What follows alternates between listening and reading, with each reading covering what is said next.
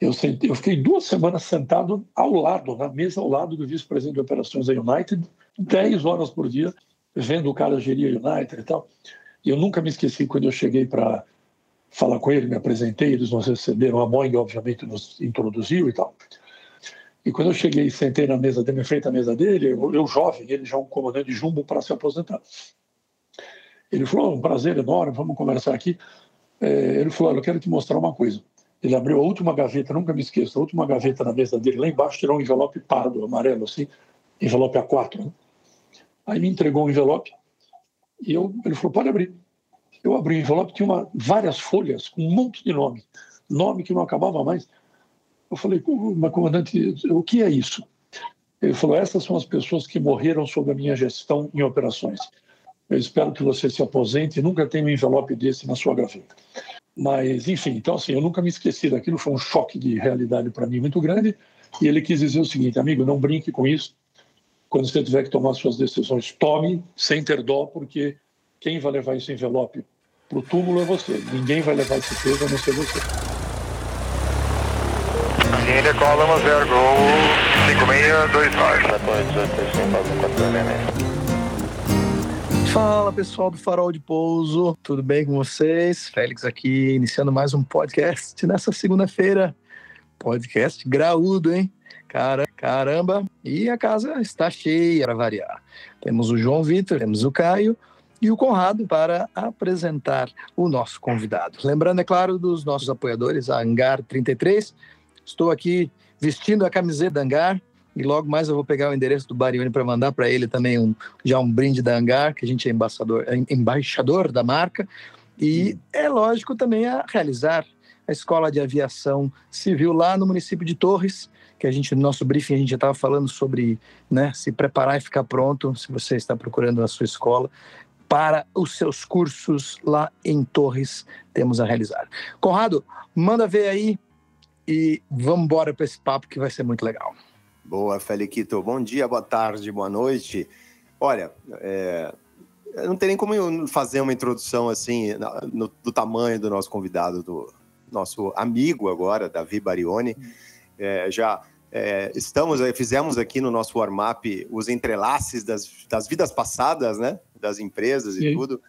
E, bom, não tem muito o que falar. Esse homem é um ícone da aviação, é uma honra receber o Barioni aqui.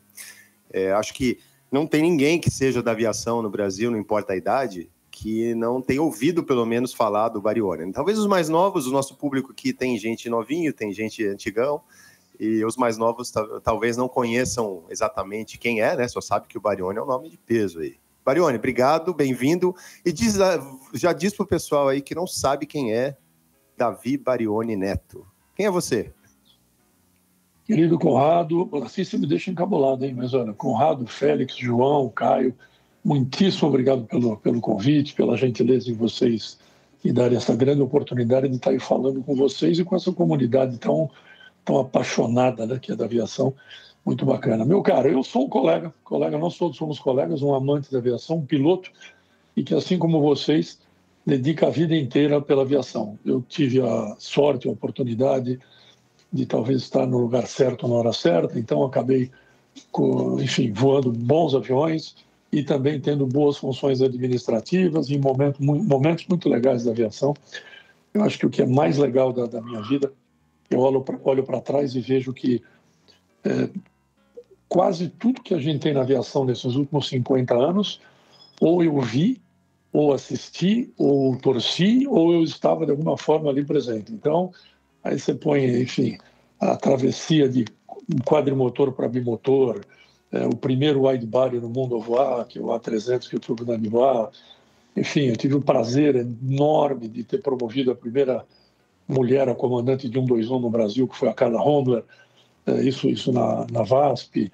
Enfim, foi uma aplicação de, de, do 737 na ponte aérea, e aí vai. Então, R-Nave, e, e, a gente vai falar bastante nessa, nessa nossa conversa.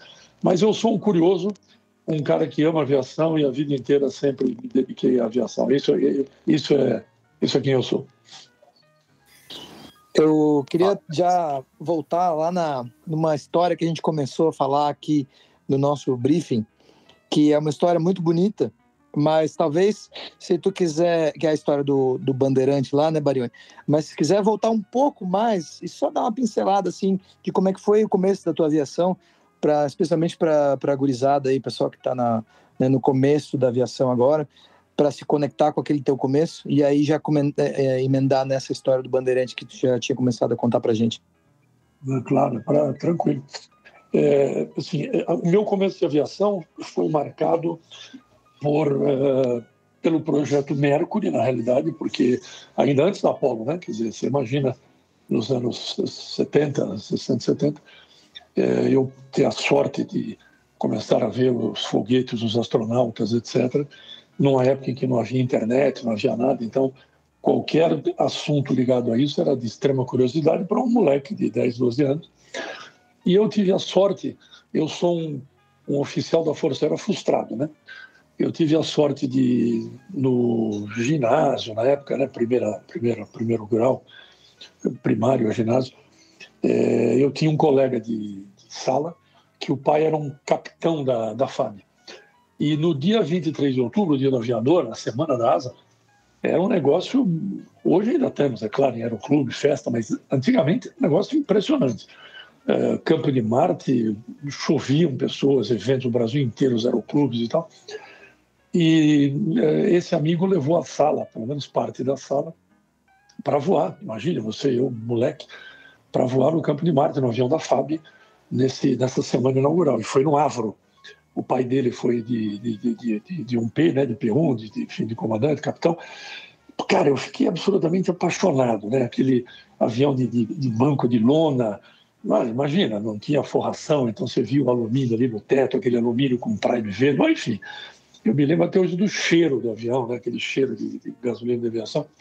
E aí, claro, comecei a seguir a coisa do projeto Mercury, que é o que eu tinha de mais próximo, o projeto Apollo, e assim que consegui me entender por gente, meu pai morreu, eu tinha 15 anos e comecei a trabalhar é, o dia inteiro e, e, estudava à noite, mas enfim, arranjei lá uma maneira, me inscrevi no Aeroclube de São Paulo com 17 anos, na época podia, e aí segui a aviação. Aí a coisa foi seguindo, é, fui tocando a vida, até que a VASP teve em 79 a prova da a primeira prova para admissão, ela era uma empresa estatal, como todos sabem, e o único jeito de entrar era por prova, porque era uma empresa estatal, não, não, não, não dava para ser por indicação, o governo já estava com governança, etc. Isso não existia mais. E eu tive a sorte de fazer a prova, entrei, entrei muito bem colocado, entrei de copiloto na VASP. Mas antes disso, para não pular a história do Bandeirantes, eu estava fazendo, enfim, minhas carteiras, né? PC, Multi, INVA, na realidade era, na época era IPE, né? instrutor de pilotagem elementar, INVA veio muito depois, e fazendo IPE, fazendo multimotor IFR e tal. Depois veio o PCS. E naquela época, para se conseguir um emprego na aviação comercial, hoje tem muita coisa, né? Hoje tem Pilatos, tem Citation e tal. Mas naquela época, o passo para você entrar numa aviação comercial, não, desculpe, na aviação, na aviação executiva, era o Bandeirante. Você tinha que ter o Bandeirante para conseguir dar o passo de sair do Sêneca e passar para um avião de maior porte. A Embraer, no início, é, é, a Embraer ainda dando é, todo o apoio, claro, toda a, a, pressão de marketing, o Bandeirante. Então, o Brasil, claro, não só a FAB, mas, mas a aviação executiva comprando muito Bandeirante e tal. Eu fiz o ground school na Embraer, vendi um carro que eu tinha, um Passat velho, eu e um amigo, e fizemos o, o school no Bandeirante em São José. E foi o primeiro contato que eu tive com realmente o Bandeirante, que acho que vocês não voaram, mas ele era muito parecido com o 737. A Embraer baseou-se muito no 37. Então, não só o painel, como o checklist, a característica de Scanflow. E, pô, eu conheci uma aviação muito diferente, muito bacana, muito profissional. Muito bem, mas aí eu tinha lá o tal do curso teórico e como é que eu ia fazer para conseguir um cheque para botar o Bandeirante na carteira? Era impossível, não tinha como fazer isso. E eu comecei a fuçar, lembrar quem tinha a, a, a, a, empresa de café Cacique tinha um, a, a Transbrasil tinha um que eu usava, acho que eles usavam ali para aviação executiva da diretoria, enfim, eu fui tentando em todo lugar, até que no dia 23 de dezembro, eu nunca me esqueço, eu acabei parando na, na Terra Foto. A Terra Foto era uma empresa de aerofotogrametria, nominho fácil, né? Aerofotogrametria. E eles tinham o Golf Kilo Eco, papá, papá, Golf Kilo Eco, que era um P2 e fazia fotogrametria. Tá? E eu assim, entrei sem conhecer ninguém, um moleque de 18 anos, entrei, 18, 19, é, entrei e fui falar com a secretária, ela falou, eu sou piloto, assim, assado, eu queria fazer um cheque, não conheço ninguém, será que alguém podia me ajudar? Ela falou, olha, você vai falar com o Coronel Feitosa, que é o nosso diretor de operações aqui, ver se ele pode te ajudar. Esperei lá X minutos e o Coronel Feitosa me atendeu, entrei na sala, simpático e tal. Falei, Coronel, eu vou ser curto grosso, na véspera de Natal, eu não vou tomar o tempo do senhor. Assim, assim, assado, eu preciso fazer o cheque, eu não conheço ninguém, eu não sei o que fazer, eu não posso pagar. O senhor pode me ajudar de alguma forma? Ele falou, você vai fazer o que no dia 25 de manhã? É dia 23, né? Antivéspera de Natal. O que, que você vai fazer dia 25? Falei, o senhor mandar, coronel. Falei, então esteja 8 horas da manhã no balcão AIS de Congonhas. Aí vale lembrar, Congonhas hoje, para quem lembra, para quem sabe, tem os check-ins, né? Aqueles, aquele saguão do check-in, e depois tem outro saguão lá em cima, que é onde fica a escada rolante, um corredor no meio deles. Esse corredor está lá até hoje. Enfim, a disposição física é a mesma. E nesse corredor do lado esquerdo ficava um balcão, que era o balcão AIS, onde a gente fazia plano de voo, via metar, etc. É, na época que era Cavu ainda, só para lembrar, não existia Cavu aqui em São Ceiling and Visibility Uniform, Cavu, depois que veio o Ceiling and Visibility OK. Mas enfim, então, é, seis horas da manhã eu já estava lá no balcão esperando o Coronel Feitosa. Aí chegou ele lá, etc. Nunca tinha me visto na vida, não sei, no dia 23. Me deu a direita do bandeirante, me deixou taxiar que tinha estilo na direita, fiz meu voo de cheque em Congonhas, sei lá, dois, três voos. Pô, nem acreditei a ajuda que esse cara me deu. E dois, três dias depois eu fui levar lá uma garrafa de vinho de uísque lá para agradecer. E entrei na sala dele e falei, coronel, o senhor fez por mim? Olha, não sei nem como agradecer, eu queria saber como é que eu posso fazer para agradecer ao senhor. Que o senhor abriu uma porta na minha carreira com uma coisa que eu nunca poderia ter e nem pagar. Ele falou, você tem um jeito de me agradecer. Eu falei, pois não. Ele falou, a partir de hoje, quem precisar de ajuda uh, na sua vida, você ajuda. Se você fizer isso, você está me pagando o que outros fizeram por mim. Eu fiquei muito emocionado, minha vida seguiu, e etc, etc. Entrei na VASP e tal putz, sei lá, 15 anos depois, tá? 12 anos depois, N anos depois, eu, comandante do 300 na VASP, 24 de dezembro. É, eu fico até emocionado em falar isso, mas é verdade. 24 de dezembro, Goiânia, eu descendo de voo, se não me engano, era Salvador, Belo Horizonte, que acho que não existia Confins ainda, Salvador, Belo Horizonte, uh, Brasília, Goiânia, São Paulo. São Paulo com esse. Guarulhos também não tinha ainda. E aí veio o, despachante e chegou para mim e falou: ó, o voo está lotado, imagina, até a tampa, véspera de Natal. Mas nós temos um problema, nós temos uma pessoa aí que está com um filho hospitalizado e putz, precisa ir para São Paulo. Falei, bom, mas o que, onde eu vou levar esse cara? Não tenho o que fazer, eu vou lotado, lotado, lotado, com, eh, lotado com enfim, com colo e tudo que tinha direito. Aí, aí eu perguntei para a moça, e qual é o nome dessa pessoa? Você falou, ele é, um, ele é aviador, inclusive, da FAB. Falei, poxa, bom, como é o nome dele? Era Coronel Feitosa. Aí eu fico até emocionado em falar isso. Aí eu, enfim, uh, peguei meu paletó, meu cap,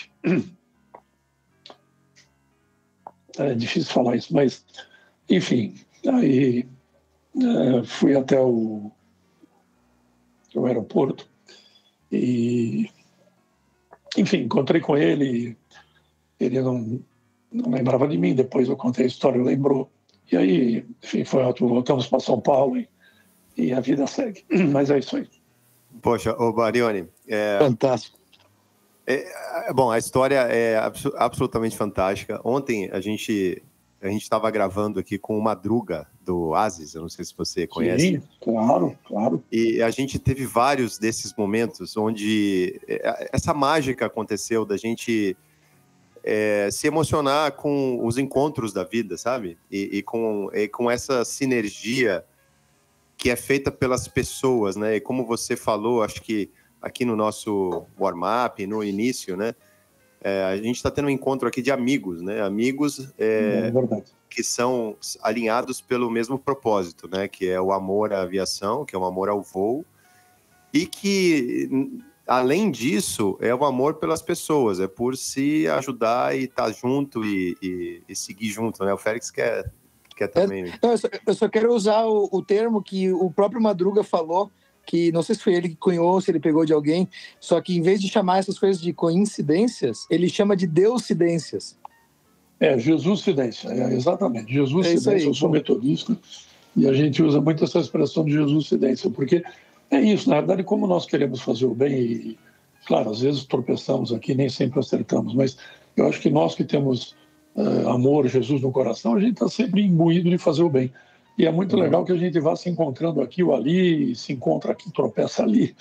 E é por isso que é muito legal a gente ser sempre pessoas abertas, humildes, porque se tem uma coisa que a vida e a própria aviação nos, nos mostra muito isso, é que a gente vai, a gente se encontra. E, e a vida, sem querer usar trocadilho de piloto, mas a vida é feita de altos e baixos. Né? Então, a gente se encontra quando está subindo, quando está descendo, quando está lá em cima, quando está lá embaixo. E assim é a vida, né? E vamos tocando. Mas é, putz, essa é só uma das histórias. A gente tem muitas histórias legais, vocês também, e a gente vai, vai botando em dia aqui. Vamos continuar contando então. Que... Fala aí, Félix, fala, fala. Não, eu ia dizer que o, o, o Barione lá de trás, né, aquele menino de 18, 19 anos, bateu na porta do Coronel Feitosa e tudo. É, o, o, João não é, não é, diferente disso, não. O João é o nosso mascote aqui, o piloto mascote mais novo, né, aqui do, do grupo. O, o, Caio ainda vai ser daqui a pouco o mais novo, daqui a, se Deus quiser, daqui a pouco vai ser o mais novo, com as carteiras dele, mas o João estava voando bandeirante. Foi ele, a conviação dele foi de hum. bandeirante. Você vê que, que como você falou, falou de Deus, né? O, o, Félix também, né? Você vê que presente que ele ganhou de Deus, de iniciar também é, a aviação dele voando bandeirante, aprender essa filosofia e voar esse avião tão maravilhoso, tão importante, e que deu um disparo na carreira dele, está aí seguindo com voos cada vez mais altos, né? Então, você vê que o ciclo, apesar do avião ser velho, o ciclo continua, né? O aprendizado continua. Exato, exato. E o avião que ele voa hoje, com certeza, que é a mesma fábrica do, do, do Bandeirante, ele deve estar tá se beneficiando muito de todo aquele processo que o Bandeirante iniciou na Embraer, que não é muito diferente hoje do que se faz em todo mundo. Aliás, a ponta de lança na Embraer é um orgulho tremendo para nós. Eu tenho uma história, eu e as histórias, uma história daquelas é, de, de aviador doido, né? É, eu trabalhei no governo há um tempo atrás, fui presidente de uma agência, da Agência Brasileira de Promoção, Exportação e Investimento, APEX. E nós fazíamos as promoções, as missões governamentais com os presidentes da República para outros países. E fui para muitos lugares legais, fui para o Irã, fui para a Polônia, fui para a Rússia, fui, enfim. E uma das missões, nós fomos para Washington e fomos recebidos na, na, Casa Branca, enfim, um negócio muito legal, que agora não vem ao caso, depois eu conto, mas estávamos eu e outras autoridades e o presidente da Embraer. Muito bem. E aí nós saímos no terraço ali da, da Casa Branca e lá tem aquele procedimento que vocês sabem que vem em cima do rio Potomac ali, curva direita, vai pousar em Washington, em Dulles, né? E nós olhando ali para cima, mas não parava de passar em Embraer. Era 190, era 195, era 190. Bom, eu comecei a me emocionar, o Conrado começou, enfim, todo mundo, a gente ficou emocionado, eu e ele chorando e se abraçando. E os caras olhando, achando que dois loucos, né? Imagina, esses dois malucos chorando, se abraçando, vendo o avião. Porque assim, quando eu podia imaginar na minha vida que nós iríamos estar em Washington, na Casa Branca, e que só tivesse, mas assim, não é? Eu não sei se foi uma coincidência de tráfego, mas assim, passaram 10, 12, 15 em Brasília. E Isso não parava de passar. Tinha muito, exatamente. Então, assim, foi muito emocionante, porque, puxa, a gente viu isso tudo começando, assim. Sabe, eu, essa coisa de eu ter voado o Bandeirante, no início, assim, eu, eu, tenho uma história da minha vida que nada tem a ver com o Bandeirante, é com Airbus, mas que é também super legal eu fui copiloto de A300 na VASP. E nós fazíamos aqueles voos de Orlando, você se lembra, aquela via Aruba, o avião tinha um tanque menor, etc. Então, era São Paulo, Manaus, Aruba, Orlando. Então. E uma vez eu chego lá em Orlando para assumir o voo, o avião tinha pernoitado, estava no Finger, eu entrei, boto o colete amarelo lá, o cap e desci para fazer a externa. E eu estou fazendo a externa e do lado um, salvo engano, um 727 da United, se não me engano. Aí sai o flight e o copiloto do United andando pelo pátio, veio falar comigo e falou assim: que avião é esse? Os caras nunca tinham visto o Airbus na vida. Você imagina, era super novo. O avião tinha acabado, estava acabando de ser entregue uh, na Europa, um pouco no, no, no, no, Oriente Médio e na América do Sul, mas nos Estados Unidos, eu acho que a, a América tinha acabado de comprar, não tinha recebido nenhum. E aí eu explicando para eles: olha, isso aqui é um avião europeu, chama Airbus. Airbus? Como assim Airbus? Um avião europeu? Você imagina isso? Estou falando de 1980, tudo bem, para vocês, talvez alguns não tivessem nascido. Mas assim, eu vi tudo isso acontecer. E aí, de novo, um avião bimotor de, de dois corredores, né, wide body, que não existia isso, não existia um avião bimotor wide body, existia DC-10, Jumbo, mas não existia um avião bimotor wide body. Então, foi muito legal e, enfim, de ter visto tudo isso acontecer, foi bem, bem bacana, bem legal mesmo. Pô, você falou no 727, eu não posso perder a oportunidade. Eu, eu, não, eu, eu, eu, tenho que me gabar disso. Sabe que eu vou em 27, né, Barione? Oh, eu não fala. Essa carinha, carinha de criança, mas eu, eu vou em 27 na Varig. Eu também tive essa ah, bênção na vida de, de ver. E isso que você falou é muito legal. Essa transição da, da, da aviação, da, da antiga é, indústria, né? Com flight, é a geração, a geração primária dos jatos, a reação é. comerciais, né? É, para aviação moderna, que é a aviação sem flight, com o computadorzinho ali e a telinha para te não, não, deixar você se perder, né? É, eu peguei assim, o final da aviação industrial, o final da aviação romântica e a, e a transformação para a aviação industrial. Mas, uh, Félix, antes de você falar só uma coisa, Conrado, claro. eu sabia que eu ia me arrepender pro resto da minha vida e não ter voado 27 e 200, porque eu sabia o avião que era. Tanto que na VASP eu estava no Airbus e eu cansei de falar com o comandante Fernandes, que era o chefe de equipamento do, do Airbus. O comandante, pelo amor de Deus, me deixa, eu era copiloto de Airbus, né? me deixa eu voar 27, comandante, pelo amor de Deus. Não, porque você não vai sair, porque não vai sair. Falaram, por favor, Airbus eu vou ter chance de voar na vida, 2,7 vai acabar. Bom, enfim, ele não deixou e eu não voei. Então eu te invejo muito, viu? Desculpa, tá, mas, eu, mas eu tenho certeza que você voou no simulador de 2,7. Pô, você foi, você foi gerente de treinamento muito. na VASP, né? Então você já fez muito voo no simulador, né? Muito, eu... muito, muito, mas você sabe que não é igual voar mesmo, né? Porque eu ia dizer assim, ó, é, é que eu acho que cada, cada podcast tem os seus bordões e as suas, né, e cada, cada uh, host de podcast tem as suas, os seus jeitos. Né? Então a gente, a gente aqui no nosso podcast, não, o podcast com o Conrado não vai ser completo se ele não falar que ele voou 2.7 na Varg e não fazer uma filosofia. Então, assim, é normal. A filosofia vai vir daqui a pouco, você vai ver já. Tá. Não, eu queria dizer assim, é, a gente sabe e a gente... É, bom, desde que nem o Conrado falou no começo, todo mundo que está acostumado a ouvir o Barione sabe do, das partes da tua administração, né, de, né, tu ter sido cabeça em várias e várias empresas e instituições é, né, governamentais e tudo mais. E, mas eu acho que a gente está sentindo, assim, pelo menos eu estou com essa impressão, de que tu está aproveitando uma oportunidade para bater um papo de aviador, assim. Então eu queria puxar claro. mais histórias tuas de aviador, assim, histórias curiosas, coisas da, da, da, da VASP, coisas que tu se divertiu, assim, que tu vai se divertir relembrando, porque eu acho que isso é um, é um momento único, assim, para a gente ouvir. Cara, eu tenho umas histórias inacreditáveis, assim, como vocês têm, né? Que a gente a gente tem a oportunidade de fazer tanta coisa na vida e, e graças a Deus nossa profissão nos permite estar aqui ou ali de alguma forma muito legal. E eu tenho uma história maravilhosa e eu só vou assim respeitar o nosso colega que pediu para não contar o nome dele, então eu não vou contar. Acho até, enfim, não, não vou julgar. Eu acho que, enfim, ele pediu para não contar, eu vou respeitar. Quando eu era moleque, é, bem molequinho mesmo, tinha uns 5, 7, 8 anos, eu fui para Foz do Iguaçu com meu pai e minha mãe. E nós, eu me lembro como se fosse hoje disso. Nós fomos ao aeroporto de Foz do Iguaçu, que era uma casinha, como se como, como aeroporto de, de, de Poços de Caldo hoje, aquela casinha mesmo, casinha bem pequenininha e tal, e uma pista de grama. E nós, uh, e pousava o DC-3 a Real Aerovias Brasil. E eu me lembro como se fosse hoje o, o Real, o Real, o DC-3 pousando na pista de grama. E aquela coisa impressionante, o avião de perto ali, meu pai me levou. Eu não sei se nós estávamos já embarcando ou tínhamos chegado e ficamos ali um pouco para ver os aviões, isso eu já não lembro mais. Mas resumindo, eu lembro que eu fui à cabine e tirei uma foto no colo do comandante. comandante jovenzinho, né? DC-3, devia ter 20 e poucos anos, eu, sei lá, 7, 8, uma coisa assim. Ah, 15 anos de separação, alguma coisa assim. Legal, tirei a foto e tal. Essa foto eu sempre guardei comigo, sempre voava com ela para cá ou para lá. Ah, quando é que você começou a voar, voar e tal? Eu mostrava a foto, ó, dele pequenininha, aquela conversa. E um dia eu, comandando MD-11 na VASP, é, brincando ali no voo, enfim, a tripulação de revezamento, a gente conversando, tal, eu tirei a foto ali mostrando.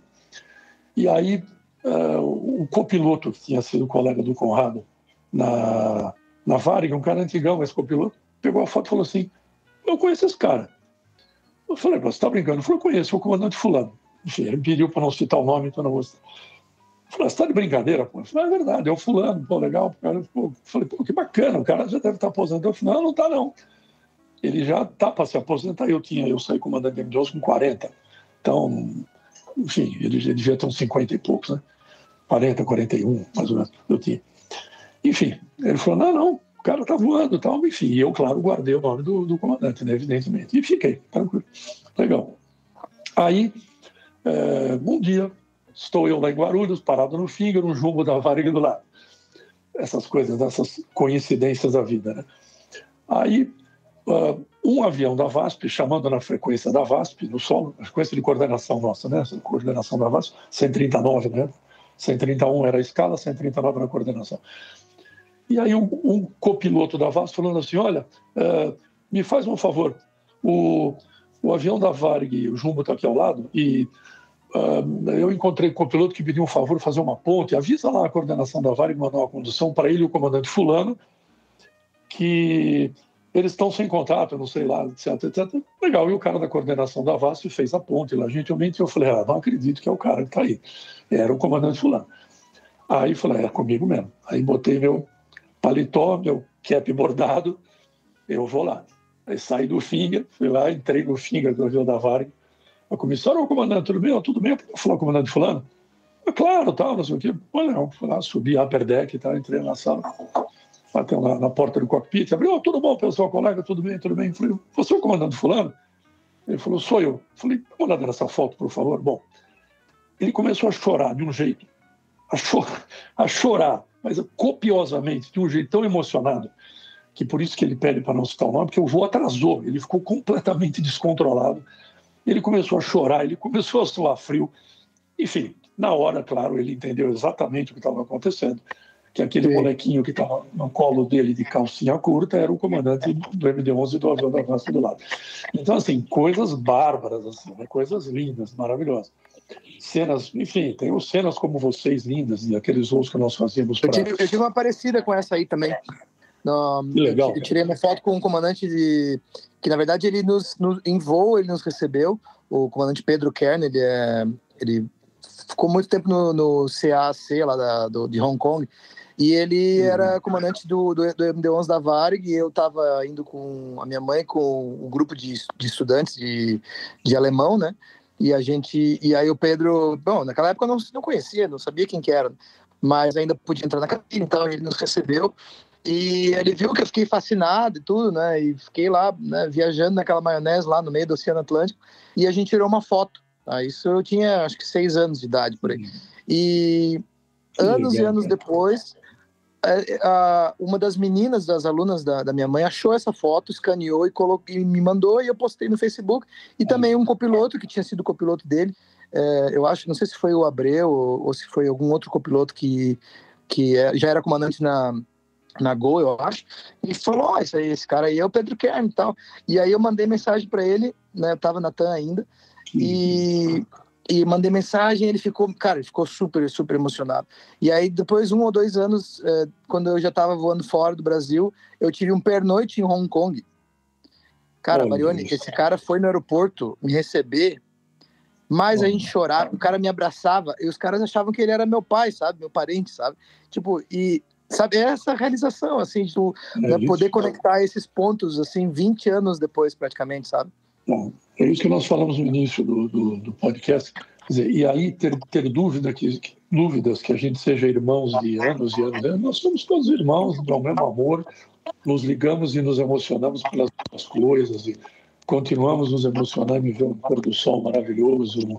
Eu agora acabei de receber aqui um meme o cara dando um raso de DC6, meu amigo, no aeroporto. Não sei se vocês já receberam. É a meme do Meu, mais um raso. Eu vou mandar para vocês quando acabar aqui. Mas um raso, raso. A asa direita passou meio metro do chão. Cara, não dá para não se emocionar, né? Você pode ter cinco é. anos, dez anos, assim, não dá para não se emocionar. Então, eu estava lembrando aqui, eu, eu, fazia os voos ali da Ásia, de baseamento em Los Angeles, como vocês fizeram ali na Varig indo para Seul e para Osaka. Cara, voando em cima do Estreito de Bering ali, vendo aquela aquela ilha Kodiak ali, aquele vulcãozinho, cara, saindo aquela fumaça, não dá para não se emocionar, né? De um lado a Sibéria, do outro lado o mar, né, o Alasca é muito legal. Enfim, graças a Deus, Deus nos propicia muita coisa bacana, vê muita coisa boa, coisas duras também, né, amigos? Já vimos coisas Sim. difíceis, perdemos amigos e mas assim é a vida, né? É, vamos ficar tá longe, né? tá longe da. Esses dias é, aconteceu comigo, né, o tadinha, a, a avó de uma comissária faleceu durante o nosso pernoite fazendo um desses multissector fora, sabe? Pô, cara, é uma bucha, né? Então, assim, esse, esses são os maiores preços. Né? Às vezes tu vai estar tá, tu vai estar tá longe, né, nos momentos desses, ou no aniversário, ou no Natal, e são esses, esses são os preços que a gente paga, né? É, a VASP, uhum. naquela época, fazia vários voos bem diferentes, né? Tinha umas conexões bem malucas, não tinha? É, porque foi aquele início em que a Varig tinha o, o monopólio dos voos internacionais e a VASP ali, como a Transbrasil, batendo junto ao DAC para fazer voos também. Então, o que aparecia, nós fazíamos. Assim, eu me lembro que eu fiz o primeiro voo internacional, digamos, eh, comercial da VASP, que foi um cargueiro para Pucallpa, no Peru, saímos de Rio Branco, então imagina isso, para nós era uma coisa né, equivalente a dar volta ao mundo, então, um negócio bárbaro. Depois, enfim, aí pude voar Airbus, então fazíamos Aruba, fazíamos Buenos Aires, enfim, foi muito bacana, porque para nós, por exemplo, eu sempre dou muita risada, né? Hoje a gente vê no YouTube, eu viro e mexo às vezes antes de dormir à noite, eu dou uma fuçada no YouTube e, enfim, vejo uh, alguma coisa de... Uh, conhecimento técnico, tem muita coisa bacana hoje, né? O Davi Branco Filho faz, faz uh, filmes espetaculares, né? O, o Brenner faz um curso maravilhoso também, conteúdos técnicos muito bacana. O próprio, o próprio Fernando de Bortoli, que eu vi que fez também um podcast com vocês, o Led Santos, enfim, tem muita gente boa. Mas esses dias eu estava vendo umas coisas de carta de rota uh, Jefferson, dando uma relembrada na carta, e aí, lembrando assim, o mistério, meu amigo, porque só tinha um cara no Brasil que entendia de carta Jepsen, que era o professor da Varig, meu Deus, eu não posso esquecer o nome dele agora, que era o. Eu vou lembrar o nome dele já. Ele era professor, ele é um Dove da Varig, então só os aviadores da Varig conheciam. E aí nós conseguimos na Associação de Pilotos da VASP, na Associação de Pilotos da VASP, que ele desse umas aulas para nós ali, porque estava aquela AFA de que a gente ia começar a voar internacional, então ele mostrar, para quase que sai o nome dele aqui, e estava aquela AFA toda, então ele dava aula para nós de cartas Jepsen, então a gente, ele arranjava umas copas, umas xerox, a gente estudava no manualzinho macete e tal. E como muda, né? Porque hoje você vai no YouTube, vê tudo que você quer, tá tudo lá e ponto final. Mas legal a gente, né? Lembrar dessas histórias todas, que tudo era difícil, tudo era difícil. Hoje eu dei uma, me permite, eu dei uma Fiz uma gravação, mandei para a revista Flap, que está fazendo 60 anos. Me pediram aí, me honraram com essa gentileza de, enfim, fazer um depoimento. E eu estava lembrando quando, há 40 anos atrás, eu, tô, eu vou há 45 anos, esse ano eu fechei 45 de voo. Eu me lembro quando eu ia na, na selva, em Congonhas, é, todo dia 5, dia 7, dia 10, não sei, é, que saía a revista Flap porque era um contato que a minha geração tinha com 16, 17 anos de idade, 18, de ler as coisas, porque não tinha, não tinha internet, livros eram dificílimos e inglês, a gente estava começando a estudar inglês, então, enfim, a revista Flap é que nos municiava de informações. Eu me lembro que eu, eu li lá uma reportagem do 737-200, fiquei encantado com o avião e nem podia sonhar que anos depois tive o grande prazer de voar muitos anos no 200. Então, assim, muita história bacana. Como eu falei para vocês, é legal a gente olhar para trás e ver isso tudo, ver nascer empresa de baixo custo, uh, enfim, ver nascer tanta coisa bacana que a gente olha hoje e fala, poxa, coisas que algumas não deram certo, mas muitas coisas que deram certo. Eu vejo ETOPS hoje, né? ETOPS hoje está, salvo engano, me corrijam, 540 minutos. Putz, eu me lembro quando ETOPS era 60 minutos, aí foi para 90, aí foi para 120, 180. Era uma luta, né? Putz, era um negócio bárbaro. Então foi muito e, bacana. E, Marione, vale, vale uma menção honrosa aqui para o Panda, né? Que está fazendo agora, é, recebeu essa responsabilidade, né? De tocar a Flap e está fazendo de uma forma muito bonita, né? Tá, é, as mudanças, a evolução que ele está conseguindo colocar ali no editorial e tudo, tá muito, realmente muito bonito. E, e, sabe, eu concordo muito com você. A revista Flap é, para mim, é muito marcante na minha vida mesmo, na minha formação como profissional. E fica o meu registro até pelos 60 anos da Flap, porque eu também é, eu, eu decidi ser piloto com 10 anos de idade quando eu entrei no avião pela primeira vez. Era, um, é, era um DC-10 da Varig, eu estava fazendo um voo do Galeão para a África do Sul, Joanesburgo. Uau, legal. Voando como menor desacompanhado. E, o, é, e, e, e, a tripulação me permitiu ir na cabine, naquela época eu podia, eu passei duas horas na cabine e saí com a certeza de que eu seria piloto. Né? E, e, entre os meus 10 anos de idade, até eu começar a fazer o meu, o meu curso é, de piloto também no Aeroclube de São Paulo, com 15 anos de idade, eu é, mantive minha paixão pela aviação todo mês com a revista Flap. Eu ia na banca esperar todo mês uhum. sair a nova é Flap, porque eu lia e desenhava os aviões. Todos os aviões que saíam na Flap eu tentava desenhar no papel e tal. Então a Flap é um, tem um papel fundamental, muito importante na, na vida de muito é. aviador. E, e, o Panda é um cara que não tem nem adjetivo para falar dele, de tão querido que ele é. É uma alma como nossa, uma alma é um de aviador monstro, puro. É um monstro. É um monstro, um cara que está levando essa esse legado do Carlos Spagatti nas costas e agora fazendo um trabalho melhor ainda, porque cada geração melhora, assim é a vida. Então, pô, super bacana. Agora, só uma correção aí que eu vou fazer para vocês, para nós todos. Eu acho que você não resolveu ser piloto com 10 anos quando entrou no DC-10, e eu não resolvi ser piloto com 7, 8 quando entrei no Avro. Eu acho que a gente já era aviador, a gente só relembrou, né? porque assim é uma coisa muito forte, né? A gente já era aviador, de alguma forma a gente já era, e quando a gente entrou, aquele cheiro, aquela coisa, aquele barulho, a gente falou, putz, voltei para o meu habitat, né? Aqui é o meu habitat natural mesmo. Tem, é tem uma frase, uma frase que eu não sei de quem é, né? Que fala assim: voar é a, é a segunda maior emoção conhecida pelo homem. A primeira é pousar. Né? É, é, o, o, Marioli, conta, conta pra gente como é que foi pousar o, o Breguinha pela primeira vez. Cara, você não imagina. Olha, é muito legal você estar tá falando isso, por causa, enfim, do próprio momento do, do João e tal, né? Assim, é, é aquilo que é, vocês já passaram também na carreira de vocês, né? É assim, é indescritível. Eu me lembro, meu primeiro pouso foi na Pampulha, meu instrutor Luiz Fernandes Brandalize, Brandalize, que foi comandante da VAS, depois da, da, da TAM há muito tempo, e foi meu instrutor também no 300, um cara que, amigo, irmão e muito querido, e foi na Pampulha. Cara, eu não acreditava, eu tinha vontade de sair pulando. Se eu pudesse, eu teria saído pulando no chão de alegria, dando pirueta e tal. Porque, putz, é uma, enfim, aquela. Na verdade, essa emoção começou, como eu falei com o João ali em off antes, de manhã, quando eu acordei é, e botei o meu uniforme pela primeira vez para ir voar, né?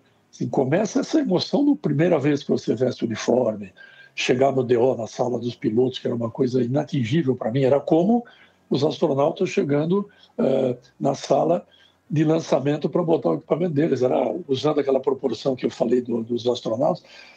Putz, assim, em Congonhas e, enfim, entrando no DO e aquela coisa, né, você fica sem graça e ainda não se julga piloto, não se julga digno de estar ali no meio de todo mundo. Ah, foi muito bacana. Eu, assim como vocês, nas empresas que passaram, a VASP foi a minha grande aula, né? Fiquei 20 anos na VASP.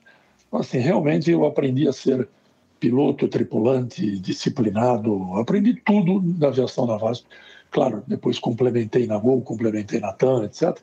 Mas a VASP foi minha grande escola, então uma super emoção, tem histórias muito legais, comandantes queridos, muitos já faleceram, uh, histórias excelentes, algumas histórias duras, mas 99,9 histórias espetaculares que eu me lembro com emoção e carinho. Às vezes encontro os amigos dos aeroportos, a gente se abraça também, porque a lembrança é muito grande, né? muito bacana mesmo.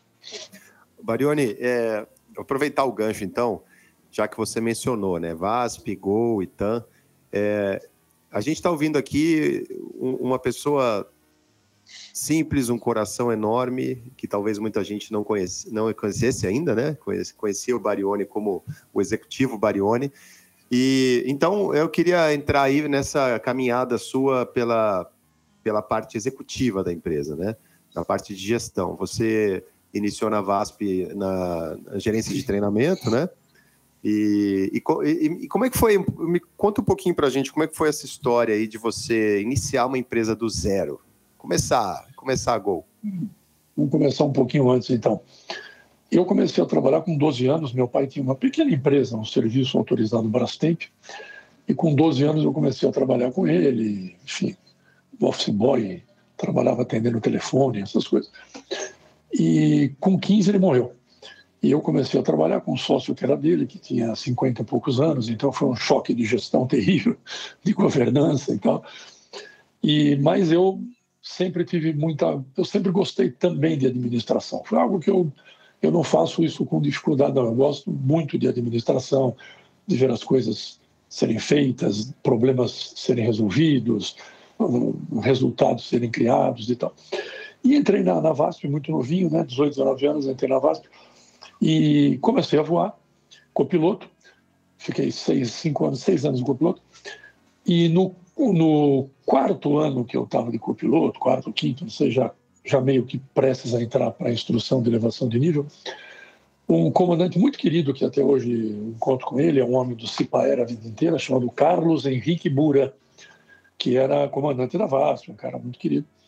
Ele teve um problema de coração e colocou um marca-passo. E eu fui visitá-lo no, no, hospital, São Luís, se não me engano. E aí, meu copiloto, mas ele é muito querido, gente boa, nós amigos. E eu, pô, Boran, que bom, cara, agora você está bem, botou marca-passo, vida que segue, está recuperado. Ele falou, pô, Barione, bem vírgula, cara, porque agora eu não posso voar mais. Eu falei, como assim não pode voar mais? Não, cara, agora com marca-passo perdi meu CMA, minha carteira. Rapaz, eu falei, aquilo caiu para mim como se fosse um, um Monte Everest na minha cabeça, porque, honestamente, com aquela idade, 20 e poucos anos, nunca tinha me ocorrido isso de ter uma interrupção na carreira por problema de saúde. Nunca. Você sabe como é que é, né? Isso é puro, puro, pura alegria, puro, puro tesão. Você só pensa em voar, estudar e galgar sua carreira, sonhar em sair comandante, voar outros equipamentos e tal.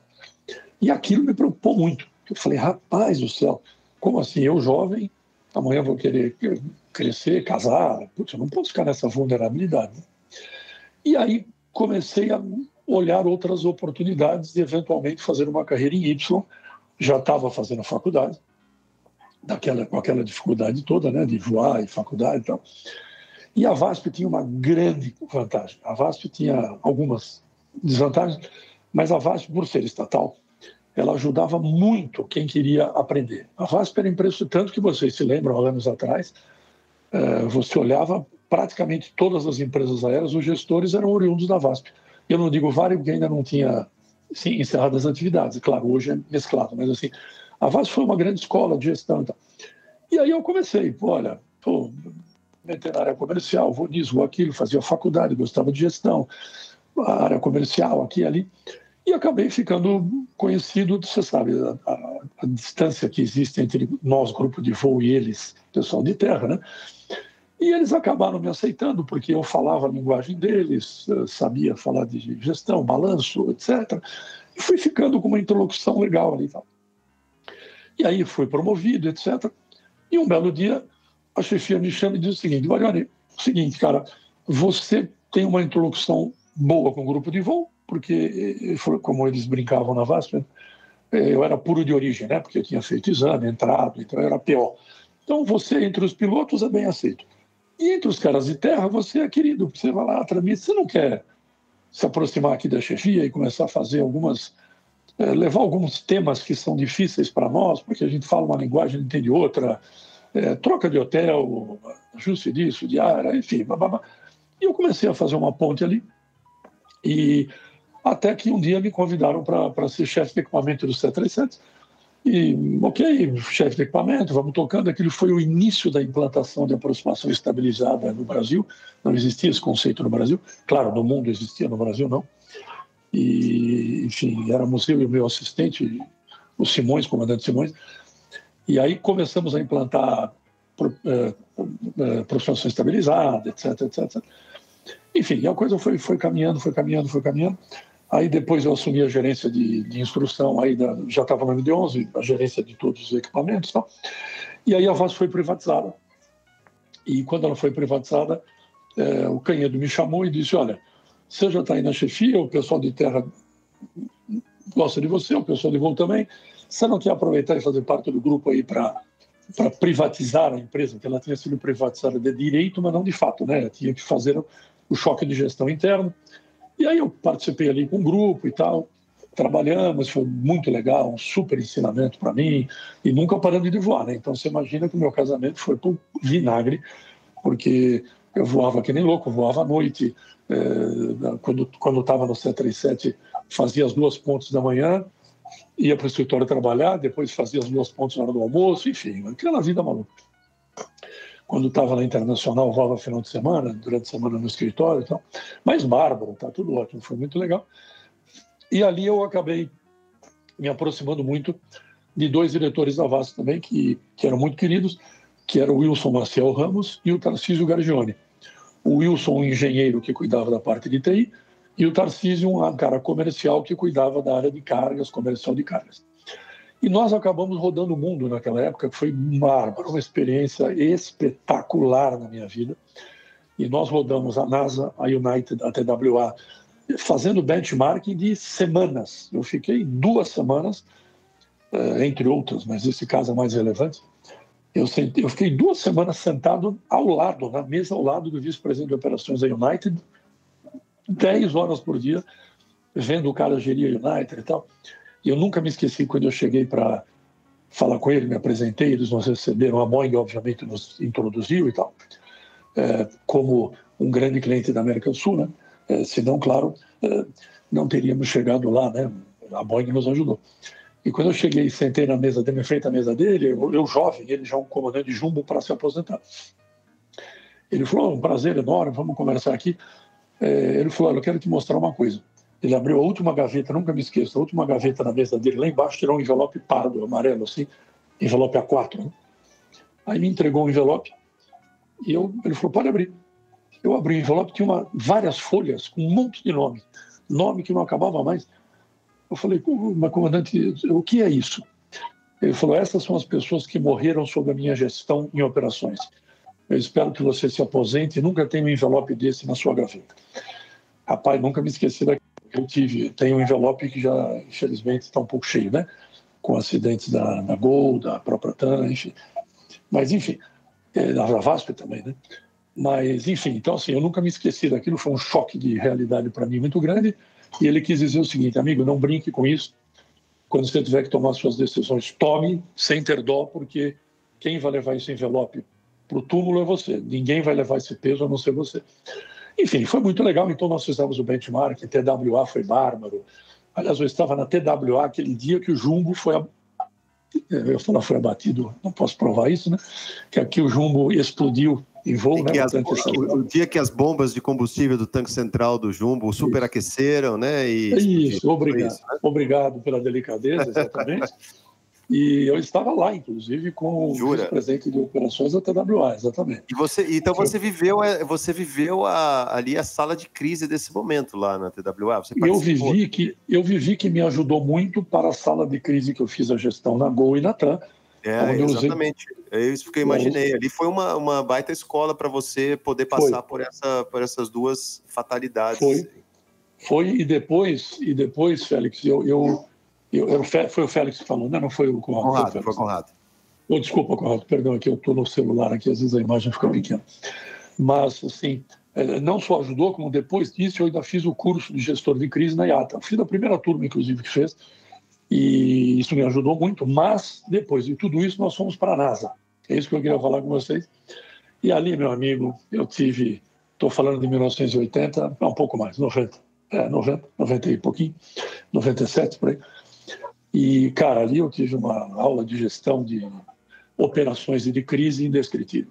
Realmente, você chegar ali, cheguei naquele parapeito que você vê lá embaixo, aquele OCC da, da, da NASA, meu amigo, a primeira vez na minha vida que eu vi um telão de, sei lá, 200 polegadas, e onde os caras faziam a gestão disso, daquilo, dos voos e tal. E aprendi muito, foi muito bacana. Então, assim, aí voltamos para a VASP, começamos a implementar as coisas. Enfim, aí houve a crise, Collor, etc., a VASP tropeçou. Aí eu tive que passar uma das coisas mais difíceis da minha vida, que foi uma sexta-feira me fechar no meu escritório, é, junto com a equipe de, de, de operações. Na sexta-feira e na segunda-feira, sem dormindo pouco, comendo pizza e dormindo no sofá. E na segunda-feira abrimos operações da empresa, tendo que demitir metade do grupo de, de voos da empresa, porque parou metade da frota. Então aí você imagina que é difícil e você descontenta muita gente, muita gente fica triste com você o resto da vida, mas o que, que vai fazer? Não tem jeito, era a minha função ali e eu era, eu era um dos, né? Sob o comando do comandante Gabriel, que era o diretor de operações, Jorge Gabriel Isaac Filho. E, enfim, mas fizemos o que tínhamos que fazer. É, então, assim, foi muito difícil. Mas, enfim, aí a coisa caminhou. Desses três diretores, eu, o Wilson Maciel e o Tarcísio, é, o Wilson saiu da, da, da VASP e foi, e foi trabalhar numa empresa e tal, para fazer a automação de é, substituir empresa de ônibus, substituir o, o, o, o, cobrador por um cartão eletrônico de cobrança de passagem. Muito bem. Uh, falávamos de aniversário tal, alguns meses passando, até que um dia me liga o Wilson, eu na VASP, chefe do OCC da VASP, e me ligou, escuta, todo mundo, quer montar uma empresa aérea? Falei, nossa, Wilson, pelo amor de Deus, sempre foi maluco, agora você ficou doido de vez. Agora você endoidou, né? Pô, pelo amor de Deus, ficando velho, louco. Não, porque nós, que, porque nós vamos fazer. Eu falei, Jesus, lembre-se um pouquinho, né? Você achando que o amigo vai ligar para te convidar para comer uma pizza, né? Daí o cara liga. Uma pizza, cara. Vamos botar Não, e vamos, lembrar, e vamos lembrar, né, Conrado, você que gosta de filosofar, que era, que momento era esse do Brasil? Era um momento Varig, VASP e Brasil. Não existia uma empresa nova há 50 anos no Brasil, 40, desde a Real Aerolíneas do Brasil. Verdade. Não existia, não é como hoje que você monta empresa por semana, abre e fecha. Não existia isso. Falei, mas como assim, Wilson? Não, não, não, cara, nós vamos montar uma empresa, eu queria que você conhecesse um pessoal. E aí me levou para conhecer o Will, o Júnior, o Constantino Júnior, na Breda, na, na, sede da Breda aqui em São Bernardo do Campo, só tinha ônibus. E ali nós sentamos e desenhamos o que seria uma empresa de baixo custo, que é mais ou menos o que a gente queria ter feito na VASP, não conseguimos. Aí montamos o grupo, eu fui o primeiro funcionário externo da Gol, né? O Wilson já estava lá fazendo a automação dos, dos do, do, do, bilhete. Então, eu fui número um, o funcionário número um da Gol. E aí, enfim, nunca me esqueço na minha vida. Minha mulher grávida do meu filho, eu pedi demissão da VASP. Pô, pra, pô eu era prata da casa na VASP, super vaca sagrada, mas ela já estava derretendo, é verdade. Pedi demissão, aí no dia seguinte, eu nunca me esqueço, entro eu na, na Breda, subindo uma escada assim, cheio de ônibus, aquele cheiro de diesel, eu com um notebook na mão da minha irmã, porque o meu era da VASP, eu tinha deixado, não, não tinha nem notebook. Pedi emprestado da minha irmã, subindo a escada, falei assim, puta, o que que eu fiz na minha vida? Que cagada que eu fiz, né?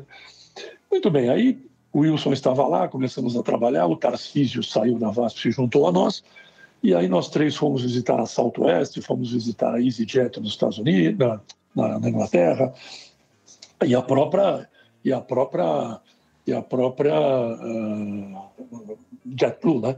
O Dave Neeleman nos recebeu muito bem. Nós fomos lá, nós, a, a, a, nós fomos em março e a JetBlue tinha aberto em fevereiro. A gente foi em fevereiro, ela abriu em abril, uma coisa assim. E ele foi super gentil quando soube que nós estávamos lá brasileiros, foi lá.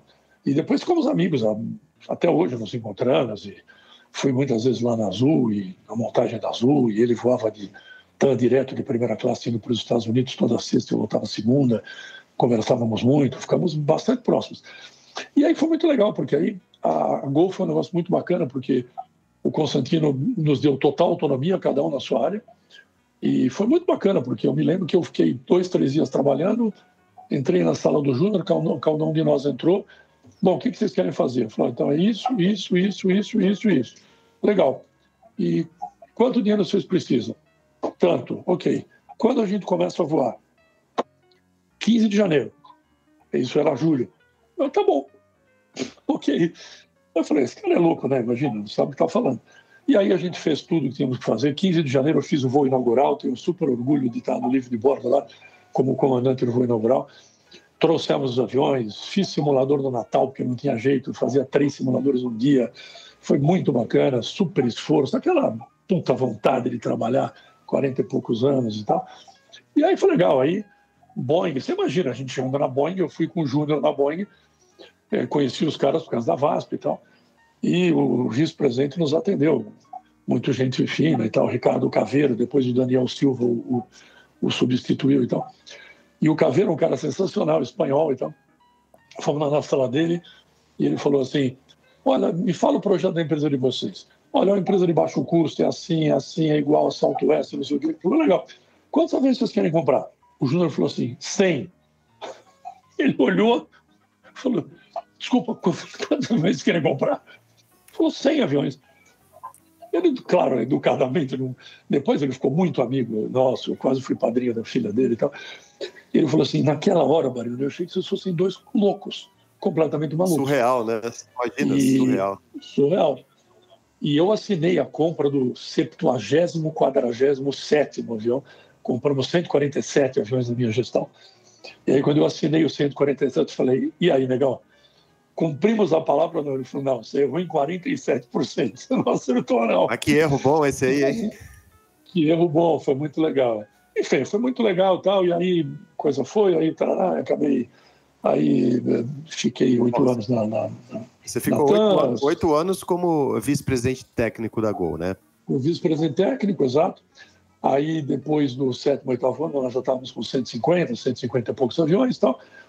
E aí, através de um headhunter, surgiu a, a oportunidade de eu, de eu mudar para a TAM. É, foi interessante, um salto, talvez o salto de maior coragem da minha vida, porque era grande concorrente da, da TAM, né, da Gol, né, quer dizer, mais ou menos como você sair da Apple e ir para Microsoft, uma coisa assim. Sair do Corinthians e jogar no Palmeiras, né? No Palmeiras, é, exatamente, exatamente isso. E, pô, eu falei, como é que eu vou ser recebido? Mas fui muito bem recebido, a família me recebeu bem, os colegas me receberam é, é uma empresa espetacular, como a Gol também. No fundo é isso, né? Porque esse espírito de esse espírito de amor que a gente tem, eu nunca me esqueço da Maria Cláudia. Nós estávamos numa reunião e nós estávamos falando ali com uma pessoa do, do banco, eu, eu tinha recém chegado na TAM, e a gente falando lá, uma discussão financeira então, e a, a nossa sala era ali no aeroporto, né, e, e os aviões decolando e tal, e aí o, o, o, o, cara, o executivo do banco conversando, aí decolou um avião e falou assim: oh, desculpa, o, o avião atrapalhou aqui, mas o repetir, ele falou assim: olha, avião nunca atrapalha. Aí eu falei, pô, no lugar certo, né? É isso, quer dizer, uma empresa de aviador, não adianta. Aviador é aviador, não importa se é vermelho ou laranja e tal. Mas, enfim, foi muito bacana, fiquei quase quatro anos na, na TAM, pudemos. Uh, eu, eu, tive a, a missão de encerrar com a frota dos F-100, os MD-11, que eu adorava tanto, devolvemos. Recebi os 777, é, trouxe o 767, que foi difícil trazer, porque era uma empresa totalmente Airbus. E eu dizia para eles: confiem em mim, escute o que eu estou falando, vocês vão gostar da minha sede, é um avião bom. Enfim, trouxe, está lá até hoje, está dando resultado. A Lanchilha adorou, levou os 67 para lá, fizeram retrofit, enfim. Conseguimos deixar, acho que, grandes coisas lá. É uma equipe bárbara, pessoal muito dedicado. Até tem um negócio espetacular, que é assim, realmente eu nunca vi isso que eu vou falar na minha vida. Eu vi isso em grandes coisas, em outras empresas, mas é que lá é uma coisa. Hoje eu imagino que talvez não esteja mais, não seja mais, porque mudou a família, o comandante Rolim não está mais, mas enfim. Há tanto uma coisa colocada pelo comandante Rolim que chamava de o espírito de servir. Era uma coisa que no início eu não entendia exatamente o que era eu entendia como se fosse simplesmente uma frase de vamos tratar bem o passageiro. Não, é, é uma coisa muito diferente. Aquele pessoal da Tânia, eles tinham um amor pela empresa e pelo passageiro, que é um negócio... Eu me lembro uma vez, eu já presidente da TAM, fui cumprimentar uma, uma moça, uma jovem de Congonhas, terceiro escalão do aeroporto, é, que eu fiquei sabendo da história, fui cumprimentá-la. É, um voo da TAM, aquela coisa, né? Um voo cancela, juntam dois voos, você já sabe o que acontece com os assentos marcados, com aquela catástrofe, ficam dois caras no mesmo assento, aquela coisa, um avião de enfim, configuração diferente, blá blá blá. E aí um passageiro ficou irritado, porque ele queria o assento X, não tinha, já era de outro e tal. E ele, não, porque eu quero, eu quero falar com, com o gerente, eu quero falar com o diretor, porque isso é um absurdo, porque eu quero reclamar. Porque ela falou assim, meu senhor, eu sou a TAM, o senhor pode falar comigo que eu vou resolver o seu problema. O passageiro ficou desarmado, ela de fato resolveu o problema, e eu fui cumprimentá-la, porque qual é a empresa que não quer um funcionário com essa motivação? Meu amigo, ela está na ponta de linha, ela está lá com a coisa mais importante da empresa, que é o cliente.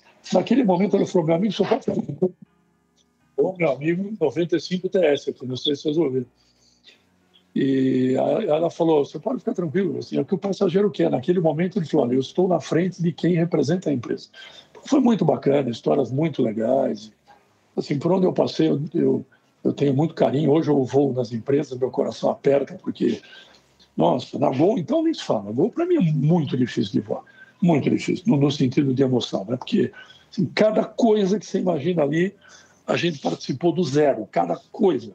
A cor, o nome, o tamanho do balcão, a lopa do avião, o que você puder imaginar, a gente participou. Então é muito difícil. Às vezes sento, fico lembrando, lá, boto o cinto de segurança, Aí eu vejo que sobra do cinto um pedaço menor, eu falo assim, putz, eu me lembro quando eu fiz o cálculo de cortar metade dos que sobrava do cinto para ver o quanto isso ia economizar de custo e de peso, assim, detalhes que nunca ninguém vai saber, que isso ficou na, na, cabeça de quem participou, né? Mas é muito legal, porque a gente participa e aí vê a aproximação, ver hoje as pessoas arremeterem sem dó, porque o vento está de cauda de cinco nós, é, enfim, ver que ficou uma coisa normal, a aproximação estabilizada, quanto que me odiaram por causa do foco, mas hoje o foco está implementado tanto na Gol quanto na, quanto na TAM, Cipaer, fizemos, junto com o sindicato, eu trabalhei muito para fazer toda a legislatura, legislação do foco, chegamos internacional, adaptamos gatekeeper que não existia, enfim, tudo isso que hoje é uma coisa normal, que a geração já entra tendo isso como e meu caro, vocês não sabem o que a gente suou para ter isso, o que a gente suou para ter isso. Coisas que o SOP, é, hoje ah, o SOP é uma coisa.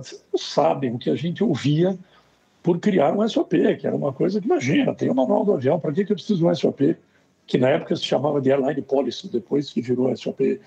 Então, assim, para que hoje se tenha isso como, como algo normalíssimo, que você recebe um SOP e faz a sua, a sua operação e você, e você arremete você está acima do limite de vinicalda, porque isso, porque aquilo. O call-out, o call era uma coisa que eu participei na VASP do início do Standard call-out, quer dizer, era uma coisa... Você fazer call-out para um comandante que ele estava com, com meio dote de glide fora, meu amigo, era querer ser, ser demitido naquela época. Era uma, era uma ofensa, né? Era uma ofensa, ah, né? Com certeza. Eu voei, eu voei com um cara, eu vou dizer para vocês sem citar o nome, esse cara é folclórico na VASP, e, e aí Vejam isso como folclore. Eu voei com um cara que você entrava no avião, ele tinha uma. É verdade isso que eu estou falando, não estou contando, não. Isso, eu voei. O cara botava uma cortininha aqui e ele se fechava para ele voar sossegado, para ninguém encher o saco dele. O copiloto não dá palpite para ele. Você imagina o que a gente pegou.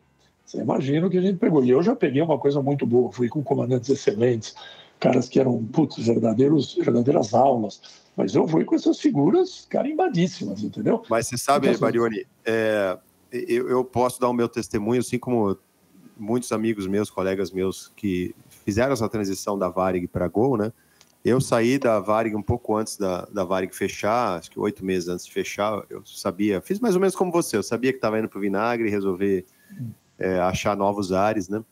E fui para Gol e, e fiquei muito impressionado com tudo isso que você falou, com essa filosofia operacional, né? A filosofia operacional voltada para a segurança. É, obviamente, da parte do aviador, é uma resistência muito grande, né? Você fala, pô, mas como assim arremeter? Porque a aviação que eu aprendi não tinha arremetida. Não, é, nem a minha. É, é, ainda mais ali, aquela época de 727, não é arremetida, é power off pousar, entendeu?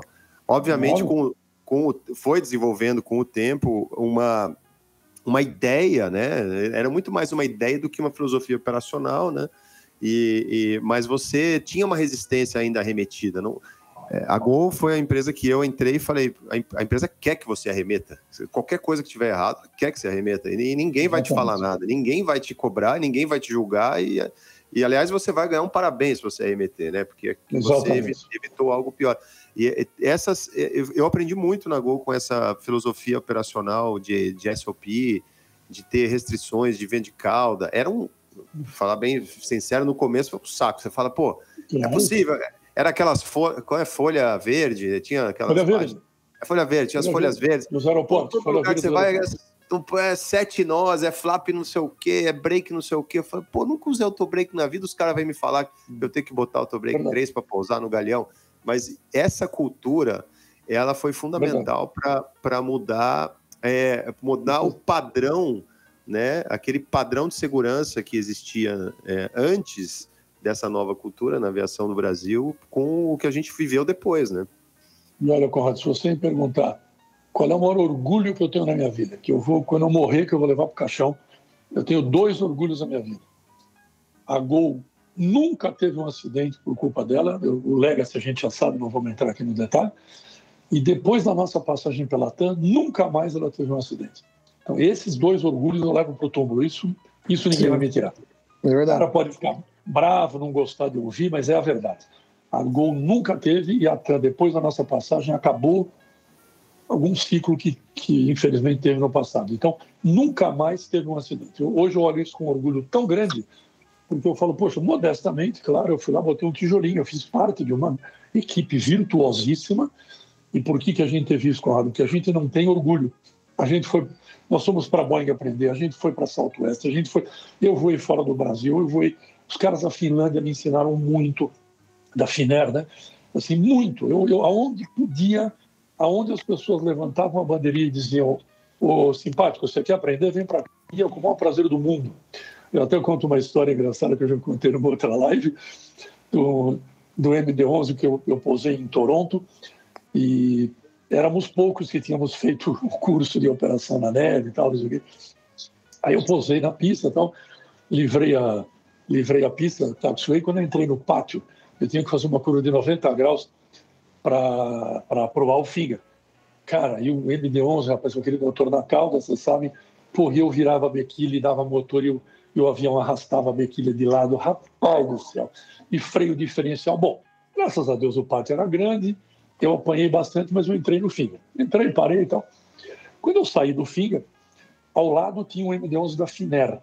Nós éramos as empresas irmãs, rachávamos simulador, compramos aviões juntos para ficar mais barato tínhamos, uh, tínhamos acordo de manutenção do motor na Delta, enfim. E quando eu estou saindo no Finger, eu vejo o comandante master do, do, do avião da, da Finer sair ali.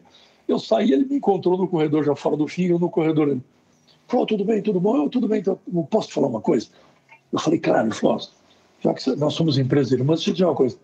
Você não tem muita experiência de operar na neve, né? Eu falei, não, né? Claro que não. Ele falou, então deixa eu, dar, deixa eu te dar um toque. Quando você for taxiar o MD-11 na neve, dá um pouquinho do motor 2, cara, que, o, que a bequilha cumprimenta ela abaixo do nariz e fica uma beleza. Bom, daquele dia para frente eu virei o cara mais experiente do mundo em taxiar com neve, né? Porque, claro, aí, meu amigo, eu ia para Nova York levando, era só dava eu, pô. Chegava ali, dava um motorzinho ali. Então, assim, essas coisas legais que a gente vai aprendendo, vai passando, vai dando risada. Mas, assim, foi muito legal, porque quando eu disse a vocês que eu saí de uma aviação eu saí do final da aviação romântica para entrar para a aviação industrial. No início, os pilotos chiaram muito, mas depois os pilotos viram como era muito melhor para nós, tripulantes, operar industrialmente. É? Porque a gente tirava das nossas costas muito da responsabilidade, que já é enorme, mas o que eu falava para todos, deixa ser enorme no que precisa ser. Não vai aumentar o que já é grande. O negócio já é grande, você vai taxiar fora da faixa amarela, você vai pousar com 5, 6 anos, para quê? Para quê? Você já tem uma. Quando tudo está normal, você já tem uma enorme responsabilidade. Você vai aumentar ainda? Para que isso? Então, e aí foi muito bacana, e aí veio a TAM, e fui presidente da TAM, e seguimos, foi muito bacana. E, e tudo isso. Fala, Félix. Fala. Ah, não, eu queria relembrar uma coisa assim que é, a gente comentou bastante nesse ano, ano passado, que foram mudanças da, do, Global Reporting Format, de as, é, essas performances de pouso e tudo. E aí eu queria relembrar do, né, daquele acidente do, do Midway, que foi aquele 737 da Southwest, que foi na temporada de dezembro de 2005, ou seja, tu estava na Gol já, né? É, a Gol foi em 2001, estava, né? Estava na e, Gol e fui para lá. E foi para lá. Isso eu ia te perguntar, se tu foi no, no, no comitê do Talpa Arc que criou essas proteções, tu foi lá? Fui. Fui lá, fiz parte, com muito orgulho, mais ouvido que eu falei, para ser sincero, não tinha não era nenhuma, não era nenhuma maravilha, mas enfim, enfim fui para lá e lá nós revisitamos uh, todos esses conceitos, é, porque assim, o que, que acontecia, né? Voltar um pouquinho. Vamos voltar um pouquinho mais como a gente começou. É, um segundo, vou fazer uma longa história bem curta. É, os aviões até então, antes do 737-300, eram aviões de 98 sem lugares, 104, se não me engano, 37-200. Como, e como a indústria não era tão popular, as empresas voavam com 50% de load factor, 50, 50 e poucos, e elas já eram rentáveis. Então, nós, pilotos, nos acostumamos a voar aviões que, no fundo, ele chegava para pousar muito leve, porque o load factor era baixo e ainda mais em etapas curtas, onde a gente levava pouco combustível, você sempre pousava 30%, 35% abaixo do peso máximo de pouso. Quando nós começamos a voar, especialmente empresas de baixo custo, e outras empresas, que, por exemplo, a Gol era baixo custo, a TAN não era, mas ela baixou o preço e começou a voar com load factor maior. Nós fomos pegos de surpresa, porque para nós, vento de 2, 3 de cauda, sinceramente, não fazia muita diferença. Depois a gente foi olhar no manual com carinho e ver que cada nó de cauda te comia 180 metros de pista, 60, enfim, não lembro de cabeça mais, que eu não vou 300 há um bom tempo, mas comia 120 metros de pista. E aí a gente começou a falar, opa, era um pouquinho, quer dizer que com três nós de cauda eu aumento 400 metros na pista. Aí a coisa começou a um vara a pista aqui, o outro faz um, um, um runway overrun ali, e aí nós começamos a olhar para o que, que aconteceu.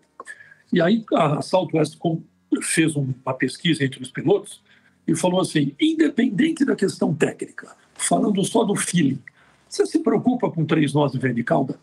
88% responderam não. E eu também respondi, viu? Para ser sincero. Aí nós falamos: opa, tem coisa errada. Aí nos reunimos e dissemos: nós temos que mudar isso. E aí, claro, veio a operação da ponte aérea com mais, com mais peso. Eu fiz a certificação do 800 na ponte aérea aí com 188 assentos, aquele SFP, daquele avião, daquele avião Special Performance da, da com a Boeing.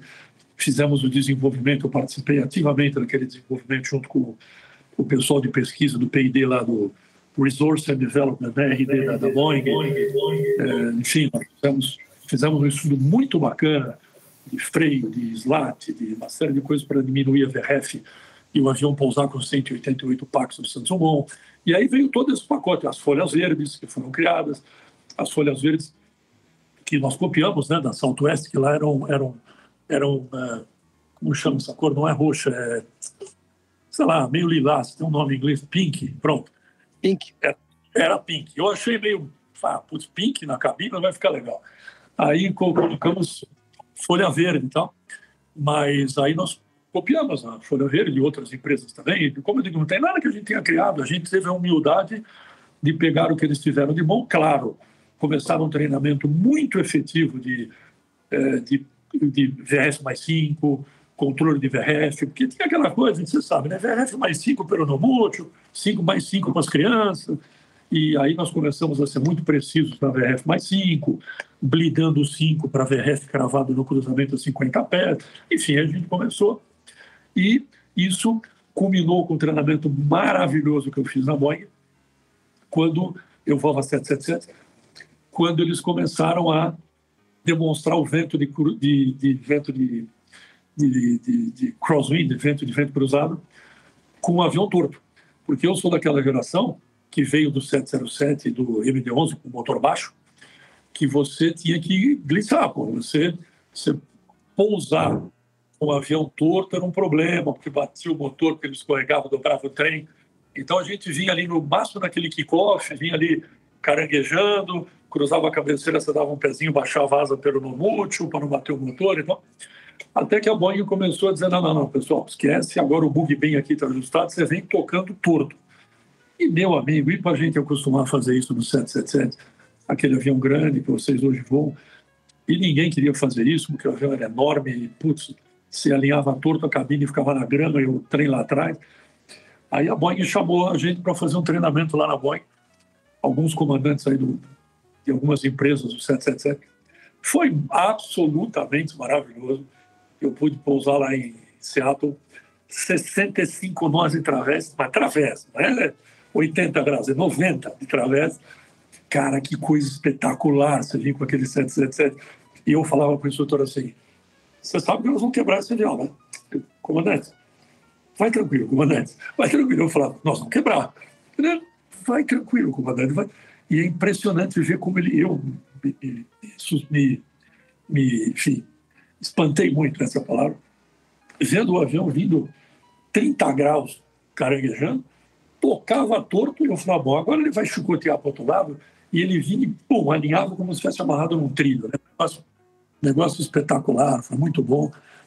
Assim, foi legal, porque eu acabei tendo a grande sorte de voar Embraer, eu voei Boeing, eu voei Douglas e voei Airbus. Então, assim, foi muito legal como treinamento para poder comparar. Todas elas têm coisas muito bacanas que a gente pode somar. Consegui também, graças a Deus, fazer treinamentos na CAE, fiz na, na, na, na, na Flight Training, enfim, foi muito bacana para poder comparar isso. Agora tive o prazer de voar estava até seis meses atrás voando o PC-24, o PC-12, treinamento Pilatos, que é um super bom avião, foi muito bacana, muito bacana mesmo. Eu acho muito legal a, a simplicidade como você coloca que você foi presidente da TAM, né? É, durante quatro anos, é, e você, e tudo isso que você falou agora sobre é, um novo design, uma nova filosofia operacional é, voltada à segurança, eu, eu acredito, imagino que foi isso que te levou à presidência da TAM, né? Foi aquele momento em que teve o acidente e, e casou de que a, a, empresa precisava de uma mudança da cultura também operacional e, e você entrou naquele momento para causar essa transformação, né? É, e, e, como você falou também, mudar um pouco a filosofia, introduzir outros equipamentos e tal, mas é muito interessante essa sua simplicidade. Eu fui presidente da TAN, é como se é, não tivesse sido uma coisa ma uh, magnífica, né? E, e, é muito legal ouvir essa tua, essa tua visão sobre isso. Mas assim, é, vamos continuar tocando, que a gente tem, tem outros pontos aqui que eu e o Félix a gente quer, a gente quer falar, porque nós, nós dois somos apaixonados sobre é, treinamento, né? É, instrução aérea, treinamento, a gente quer falar sobre isso também com você. É, agora, você teve, você teve um hiato aí depois da Tanha, pelo que eu sei do seu currículo, você participou de, vamos dizer, outras áreas de gestão, né, que não, não da aviação e tudo. Aí o Leonardo da Vinci tocou no teu ouvido, né? Momento filosofia, tá, Félix? O Félix estava esperando esse momento. O Leonardo da Vinci entra te, na, na tua vida, eu imagino, falando mais ou menos assim. Uma vez que você tenha experimentado voar, você andará pela terra com seus olhos voltados para o céu, pois lá você esteve e para lá você desejará voltar. Imagino que o Davi Barioni teve as suas incursões, incursões, desculpa, é, no mundo corporativo, aprendeu bastante, mas estava sempre olhando para o céu, né, Barioni?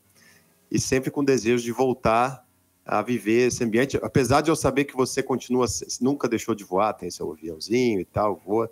É, como é que foi essa volta para a aviação? E aí falando de um, já de uma aviação que não é aviação comercial, né? Não é, são nomes conhecidos e tal, né? deixa de ficar no, no big spot, né? Da, da mídia e voltar para a aviação, aprendendo, acredito que uma outra área da aviação para você, uma aviação é, executiva, aviação de menor porte. Como é que foi essa incursão é, novamente no, no, mundo da aviação? Legal. Bom, quando, quando eu saí da TAM, é, eu tive dois convites para ser presidente de outras empresas, eh, enfim, aqui no Brasil uma delas, até uma empresa que onde vocês voam e tal. Mas, enfim, naquele momento, por questões pessoais, deu certo.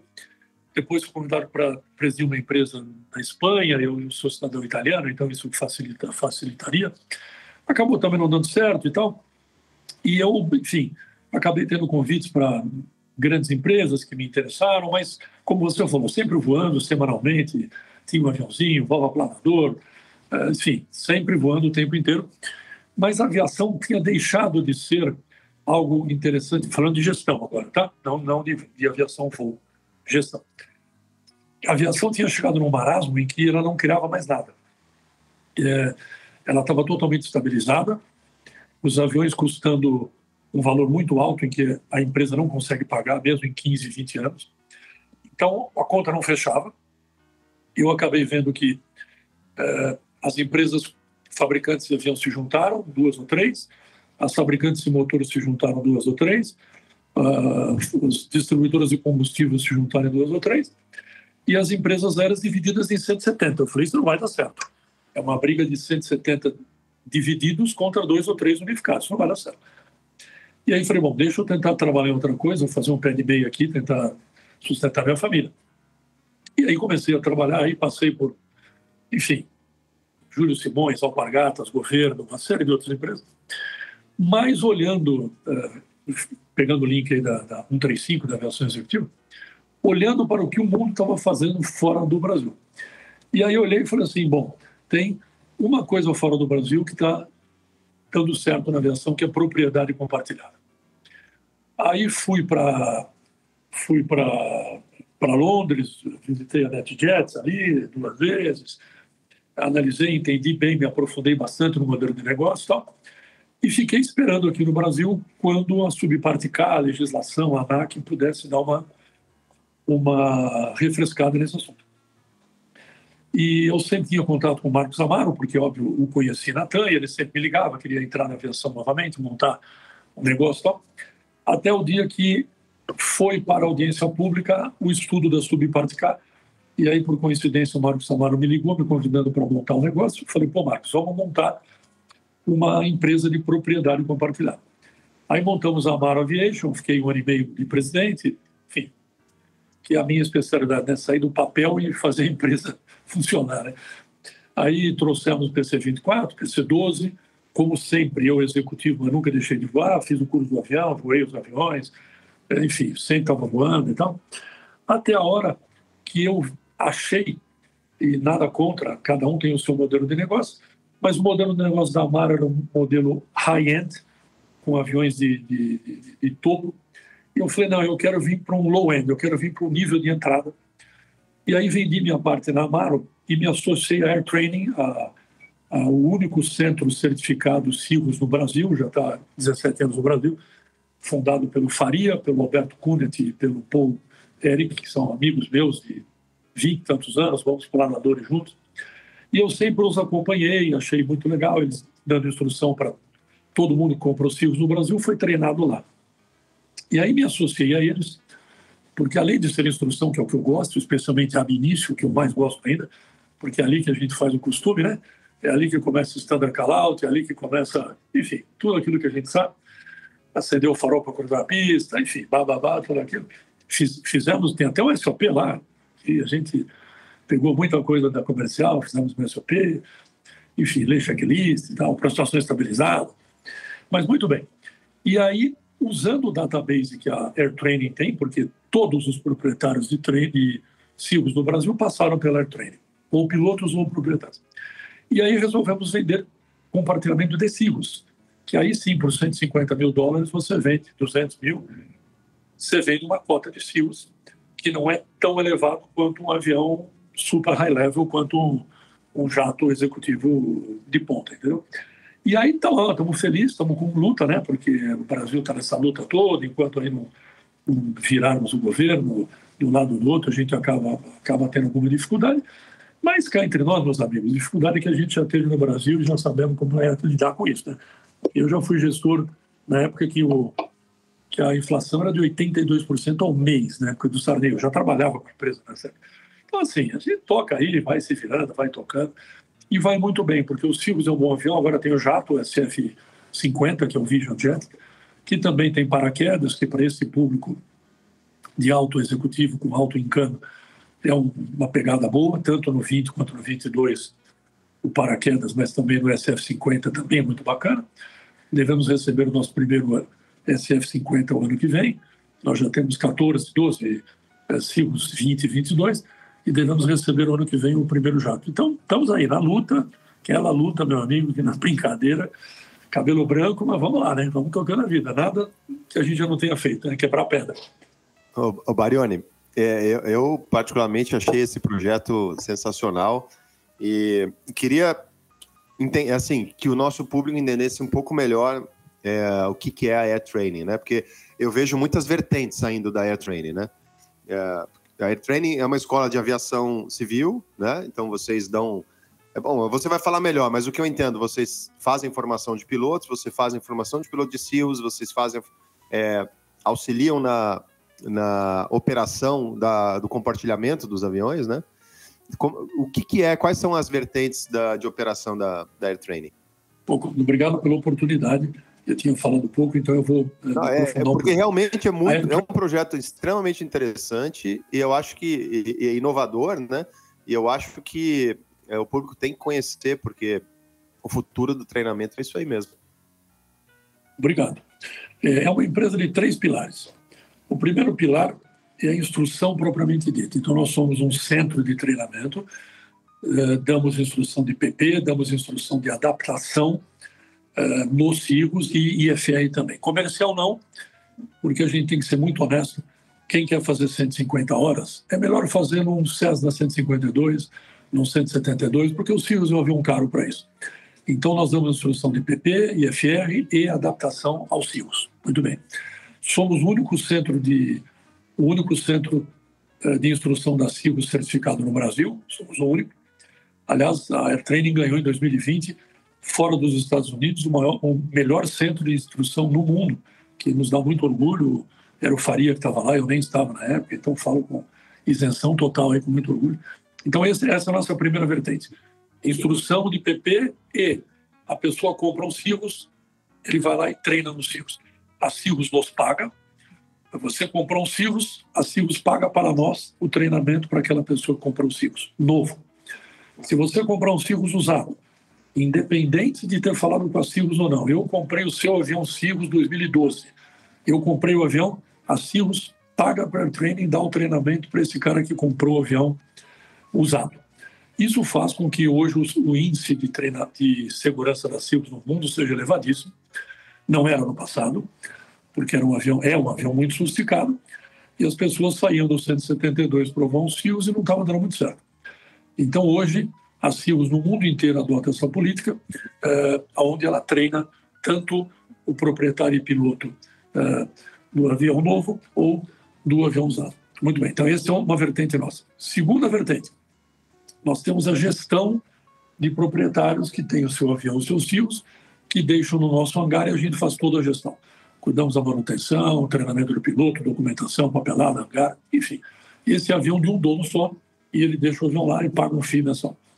E a terceira vertente, que vem uma quarta que eu te digo já, a terceira vertente que é propriedade compartilhada. Muito bem, então vocês quatro querem ter um avião, o avião custa 700 mil dólares, 600 mil dólares, um milhão e meio de dólares, você não quer aplicar todo esse capital, e aí vale um parênteses, e aí falando com linguagem de gestor, né, é, não tem muito cabimento você colocar 100% do CAPEX do investimento no avião, ter 100% do OPEX, né, do operacional do avião, e usar 20% do tempo. Não existe, isso é um negócio que não para em pé.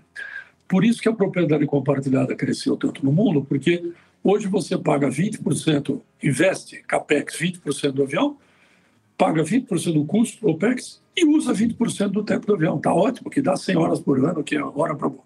Muito bem, então, essa terceira modalidade é a modalidade da propriedade compartilhada. Você vai lá, compra a propriedade compartilhada, tem o seu piloto que voa o avião de vocês quatro e está tudo certo. Só que agora está surgindo uma coisa interessante, né? O cara comprou os fios, começou a voar com o piloto, ah, gostei da brincadeira, você vai ser bom para caramba, hein? Estou querendo voar quero fazer o curso. Falamos, ok, então agora nós estamos começando a dar instrução. E, por incrível que pareça, quase a metade das pessoas que compraram cota estão querendo ter instrução, a gente não está tendo nem condição de, de atender a demanda. Claro, eu quero ter instrução no meu avião, que ele quer voar no avião dele, claro. Então, claro, desde que é autorizado pela ANAC, que a gente agrega o avião à escola, etc. e a gente começou a dar instrução para aquele proprietário de cota que quer ser piloto.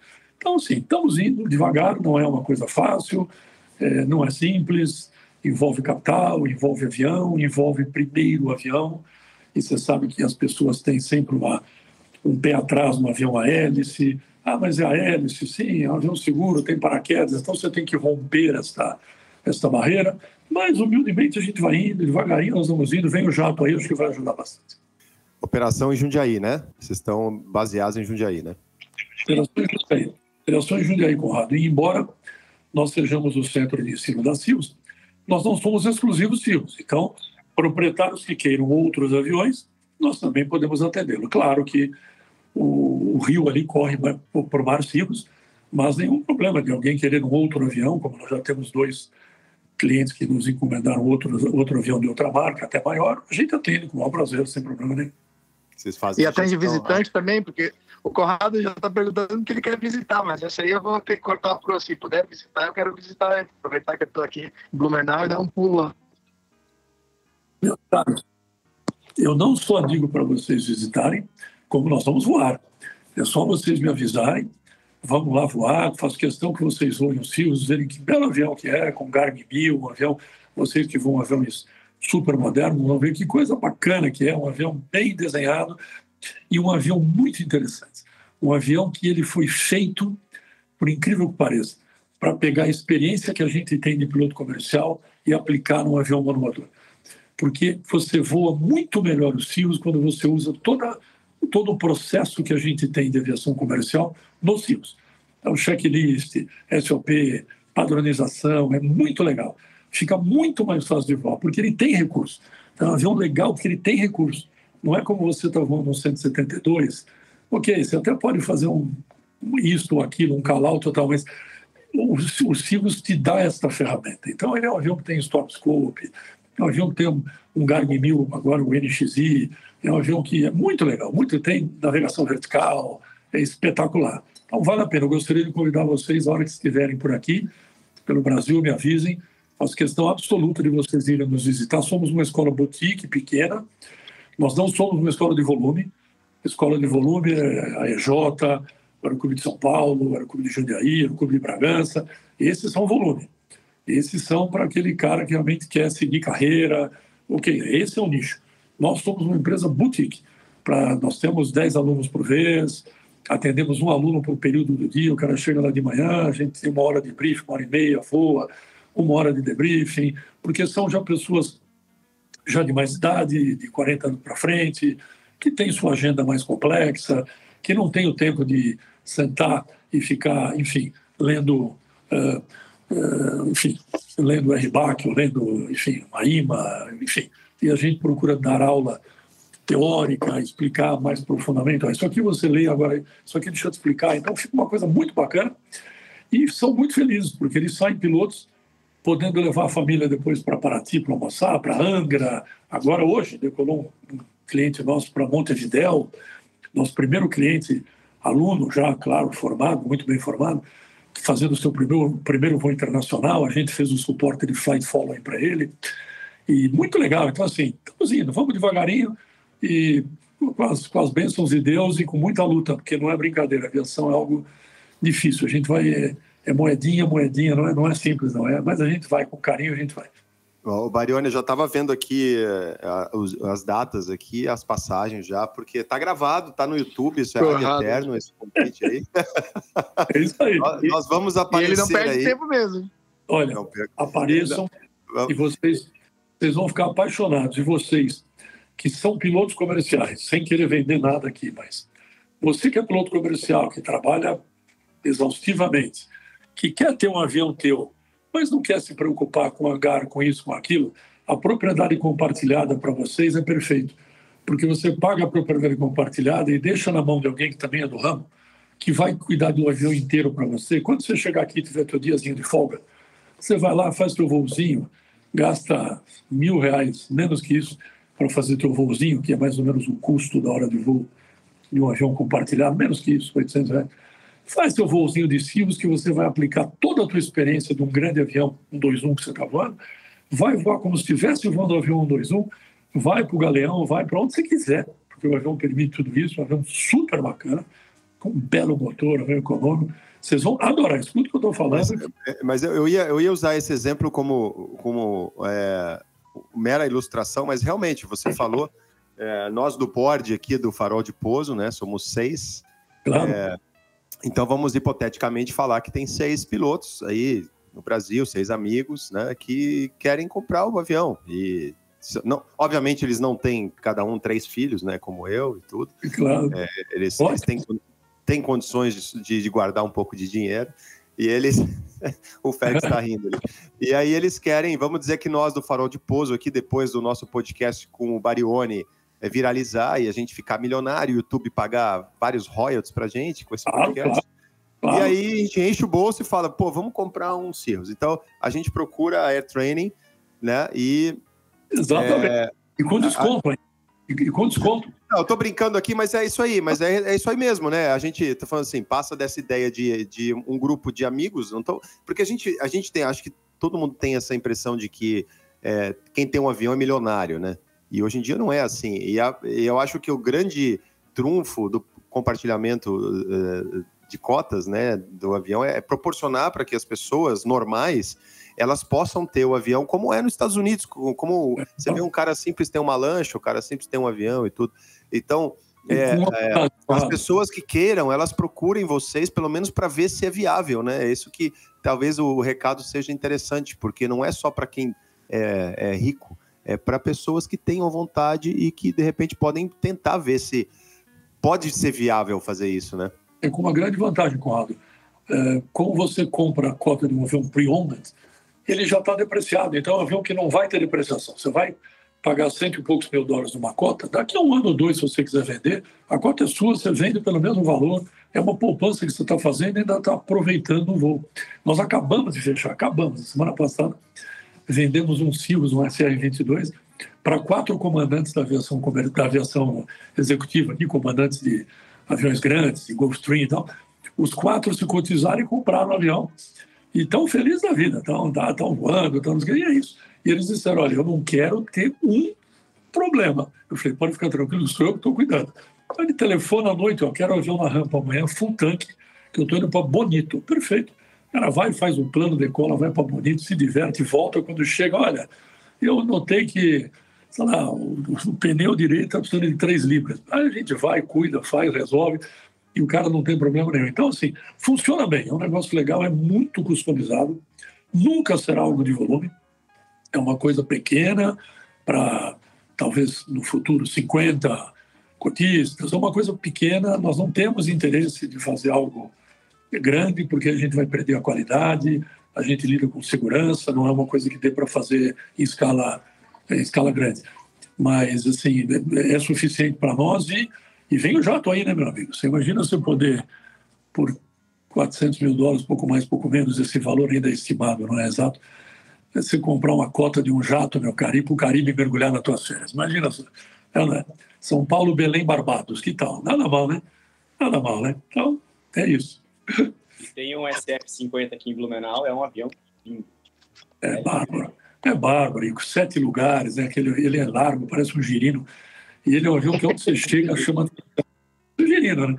Você parece, parece o avião dos Jetsons. Onde você chega chama uma atenção, não todo mundo quer feio. Um avião bacana. E esse é um avião que está apreciando. Você imagina que nós tivemos um é cliente nosso que comprou conosco. Ele comprou o avião há um ano e pouco atrás, zero, já ganhou 20% no avião. Está vendendo o avião dele por 20% a mais do que pagou zero na fábrica um ano e pouco atrás. Então, assim, é um bom negócio. Agora, tem que ir devagar, porque, claro, não é todo mundo no Brasil que tem coragem ainda de comprar um avião, porque é um bicho que o cara não entende, você sabe. Avião para a gente que é a nossa vida, ok. Mas para quem não está no dia a dia, ainda é um bicho que tem que entender. Por isso que a gente tem tempo. A gente conversa, a gente mostra a nossa experiência de vida, explica o que a gente já fez. Isso dá mais segurança daquele, daquele proprietário que não é piloto entrar e falar: bom, deixa eu pelo menos entrar com eles, que não são loucos, né? que são os caras que estão na aviação há 50 anos e que vão querer ficar aqui mais 50 e não querem o nome deles queimado. Então a gente vai devagar e tem situação da gente chegar para o cliente e dizer: olha, não é o avião para você por exemplo, semana passada. Foi lá um cliente ligado por um amigo, olha, quero comprar a cota no SR-22. Falei, aonde é a sua atividade? Eu tenho fazenda em Belém. Não é o avião para você. Não, não, é, não, não é o avião para você. Você vai comprar o avião, daqui a seis meses você vai vir aqui louco da vida. Porque agora você está todo animado, você não vai se incomodar em, incomodar em fazer dois pousos. Daqui a três, quatro, cinco meses vai estar insuportável você falando fazer dois pousos para Belém. Então, não é esse o avião. Podemos depois se colocar num outro avião com mais autonomia. Mas assim, não adianta, não, não adianta, você vai ficar frustrado. Então o cara, pô, como assim? Você não quer vender? Eu quero, eu quero vender o avião correto para você. Não quero vender o avião errado, porque daqui a pouco você vai ficar irritado comigo. Então, é sendo honesto e. Seguinte, amigos, eu não fiquei rico até hoje na vida, não vai ser com isso que a gente vai ficar rico. A gente vai ganhar dinheiro, estar na aviação, estar com amigos, sustentar a família, mas eu fiquei milionário com isso, né? Então é isso aí, é essa a ideia. Esse é o Davi Barioni. Cara, eu achei assim um momento épico do nosso podcast, com certeza, porque é, o que foi mais fascinante foi. É que, cara, a pessoa não sabe como é que foi hoje, né? Mas uh, todo mundo pensa, e eu penso, né? Eu tinha essa visão, né, por mais que a gente, uma vez a gente se conheceu lá no Santos Dumont, uh, anos e anos atrás, mas para mim sempre foi aquela, né, aquele power distance, né? Aquela né, o Barione, né, lá, lá como gestor, o cabeça de empresas, e hoje aqui a gente trocou né, uma ideia sensacional, e dá para ver que desde a história do Bandeirante até os cirros, o brilho do olho do aviador tá ali. Né? E você que está ouvindo o podcast não vai ver o brilho no olho, mas você escuta, você vê na, na vibração, da, né, na empolgação que o Barioni conta as histórias e fala com muito orgulho de todas as fases, mas também com muita humildade. Um cara sensacional que a gente só tem que agradecer por né, tudo que você fez e por ter participado do nosso podcast hoje. Uma alegria imensa. Imagina, amigos, muito obrigado a vocês pelo carinho, a todos que vão ouvir, estão ouvindo, vão ter a paciência de me ouvir. A vocês, um grande abraço no coração de aviador. Aqui vocês têm um amigo para a vida. Então, o que precisarem, contem comigo para qualquer coisa. Eu estou à disposição de vocês para podcast, para bate-papo, para trocar ideia, para. Enfim, eu tenho uma vantagem: duas. Uma, eu sou velho, e duas, eu tenho ótima memória. Isso eu tenho. Então, assim, às vezes coisas que vocês vão ver na vida, pô, deixa eu falar com aquele velhinho lá Ô, Barreiro, o que você acha disso, daquilo? Eu vou dizer, hum, peraí, já vi isso aqui, aconteceu isso, aconteceu aquilo, mesmo que eu não tenha passado, eu já vi. Então, contem comigo no que precisar, que vocês têm amigos, e olha, do fundo do coração, eu fiquei muito, muito honrado em poder participar do podcast com vocês. Quando o Honrado me mandou o WhatsApp, eu fiquei felicíssimo de ter essa oportunidade de falar com vocês. Muito obrigado do fundo do coração. Olha, Barione, é isso aí. É... Ô, Félix, deixa eu só, ah, só agradecer também e, e dizer ao Barione que esse momento que a gente passou aqui foi muito inspirador para a gente. E como o Félix falou, tirou as palavras do, da minha boca, o brilho nos olhos do Barione. Pena que o pessoal não, não vai poder ver aqui, mas o brilho nos olhos dele falando sobre aviação é algo que, olha, poucas vezes a gente vê. Então, obrigado por inspirar a gente, Barione. Eu vou deixar, vou, eu vou fechar a minha participação, o Félix vai fechar o podcast com uma frase de Saint-Exupéry. Ele dizia assim: eu vou porque liberta minha mente da tirania das coisas mesquinhas. Então o mundo está muito mesquinho. A gente voa para ser feliz, para ser liberto, para ter a nossa mente e ter brilho nos olhos com esse brilho que nos trouxe o Barione. Muito obrigado, Barione. A gente vai se ver com certeza em breve. Fiquem com Deus, amigos. Muito obrigado pela oportunidade. Um grande abraço. É isso aí, pessoal. Até a próxima. Valeu. Tchau, tchau. Obrigado, queridos. Um abraço. Tchau, tchau. India, Column 0, Go 5629. 14, 18, 4,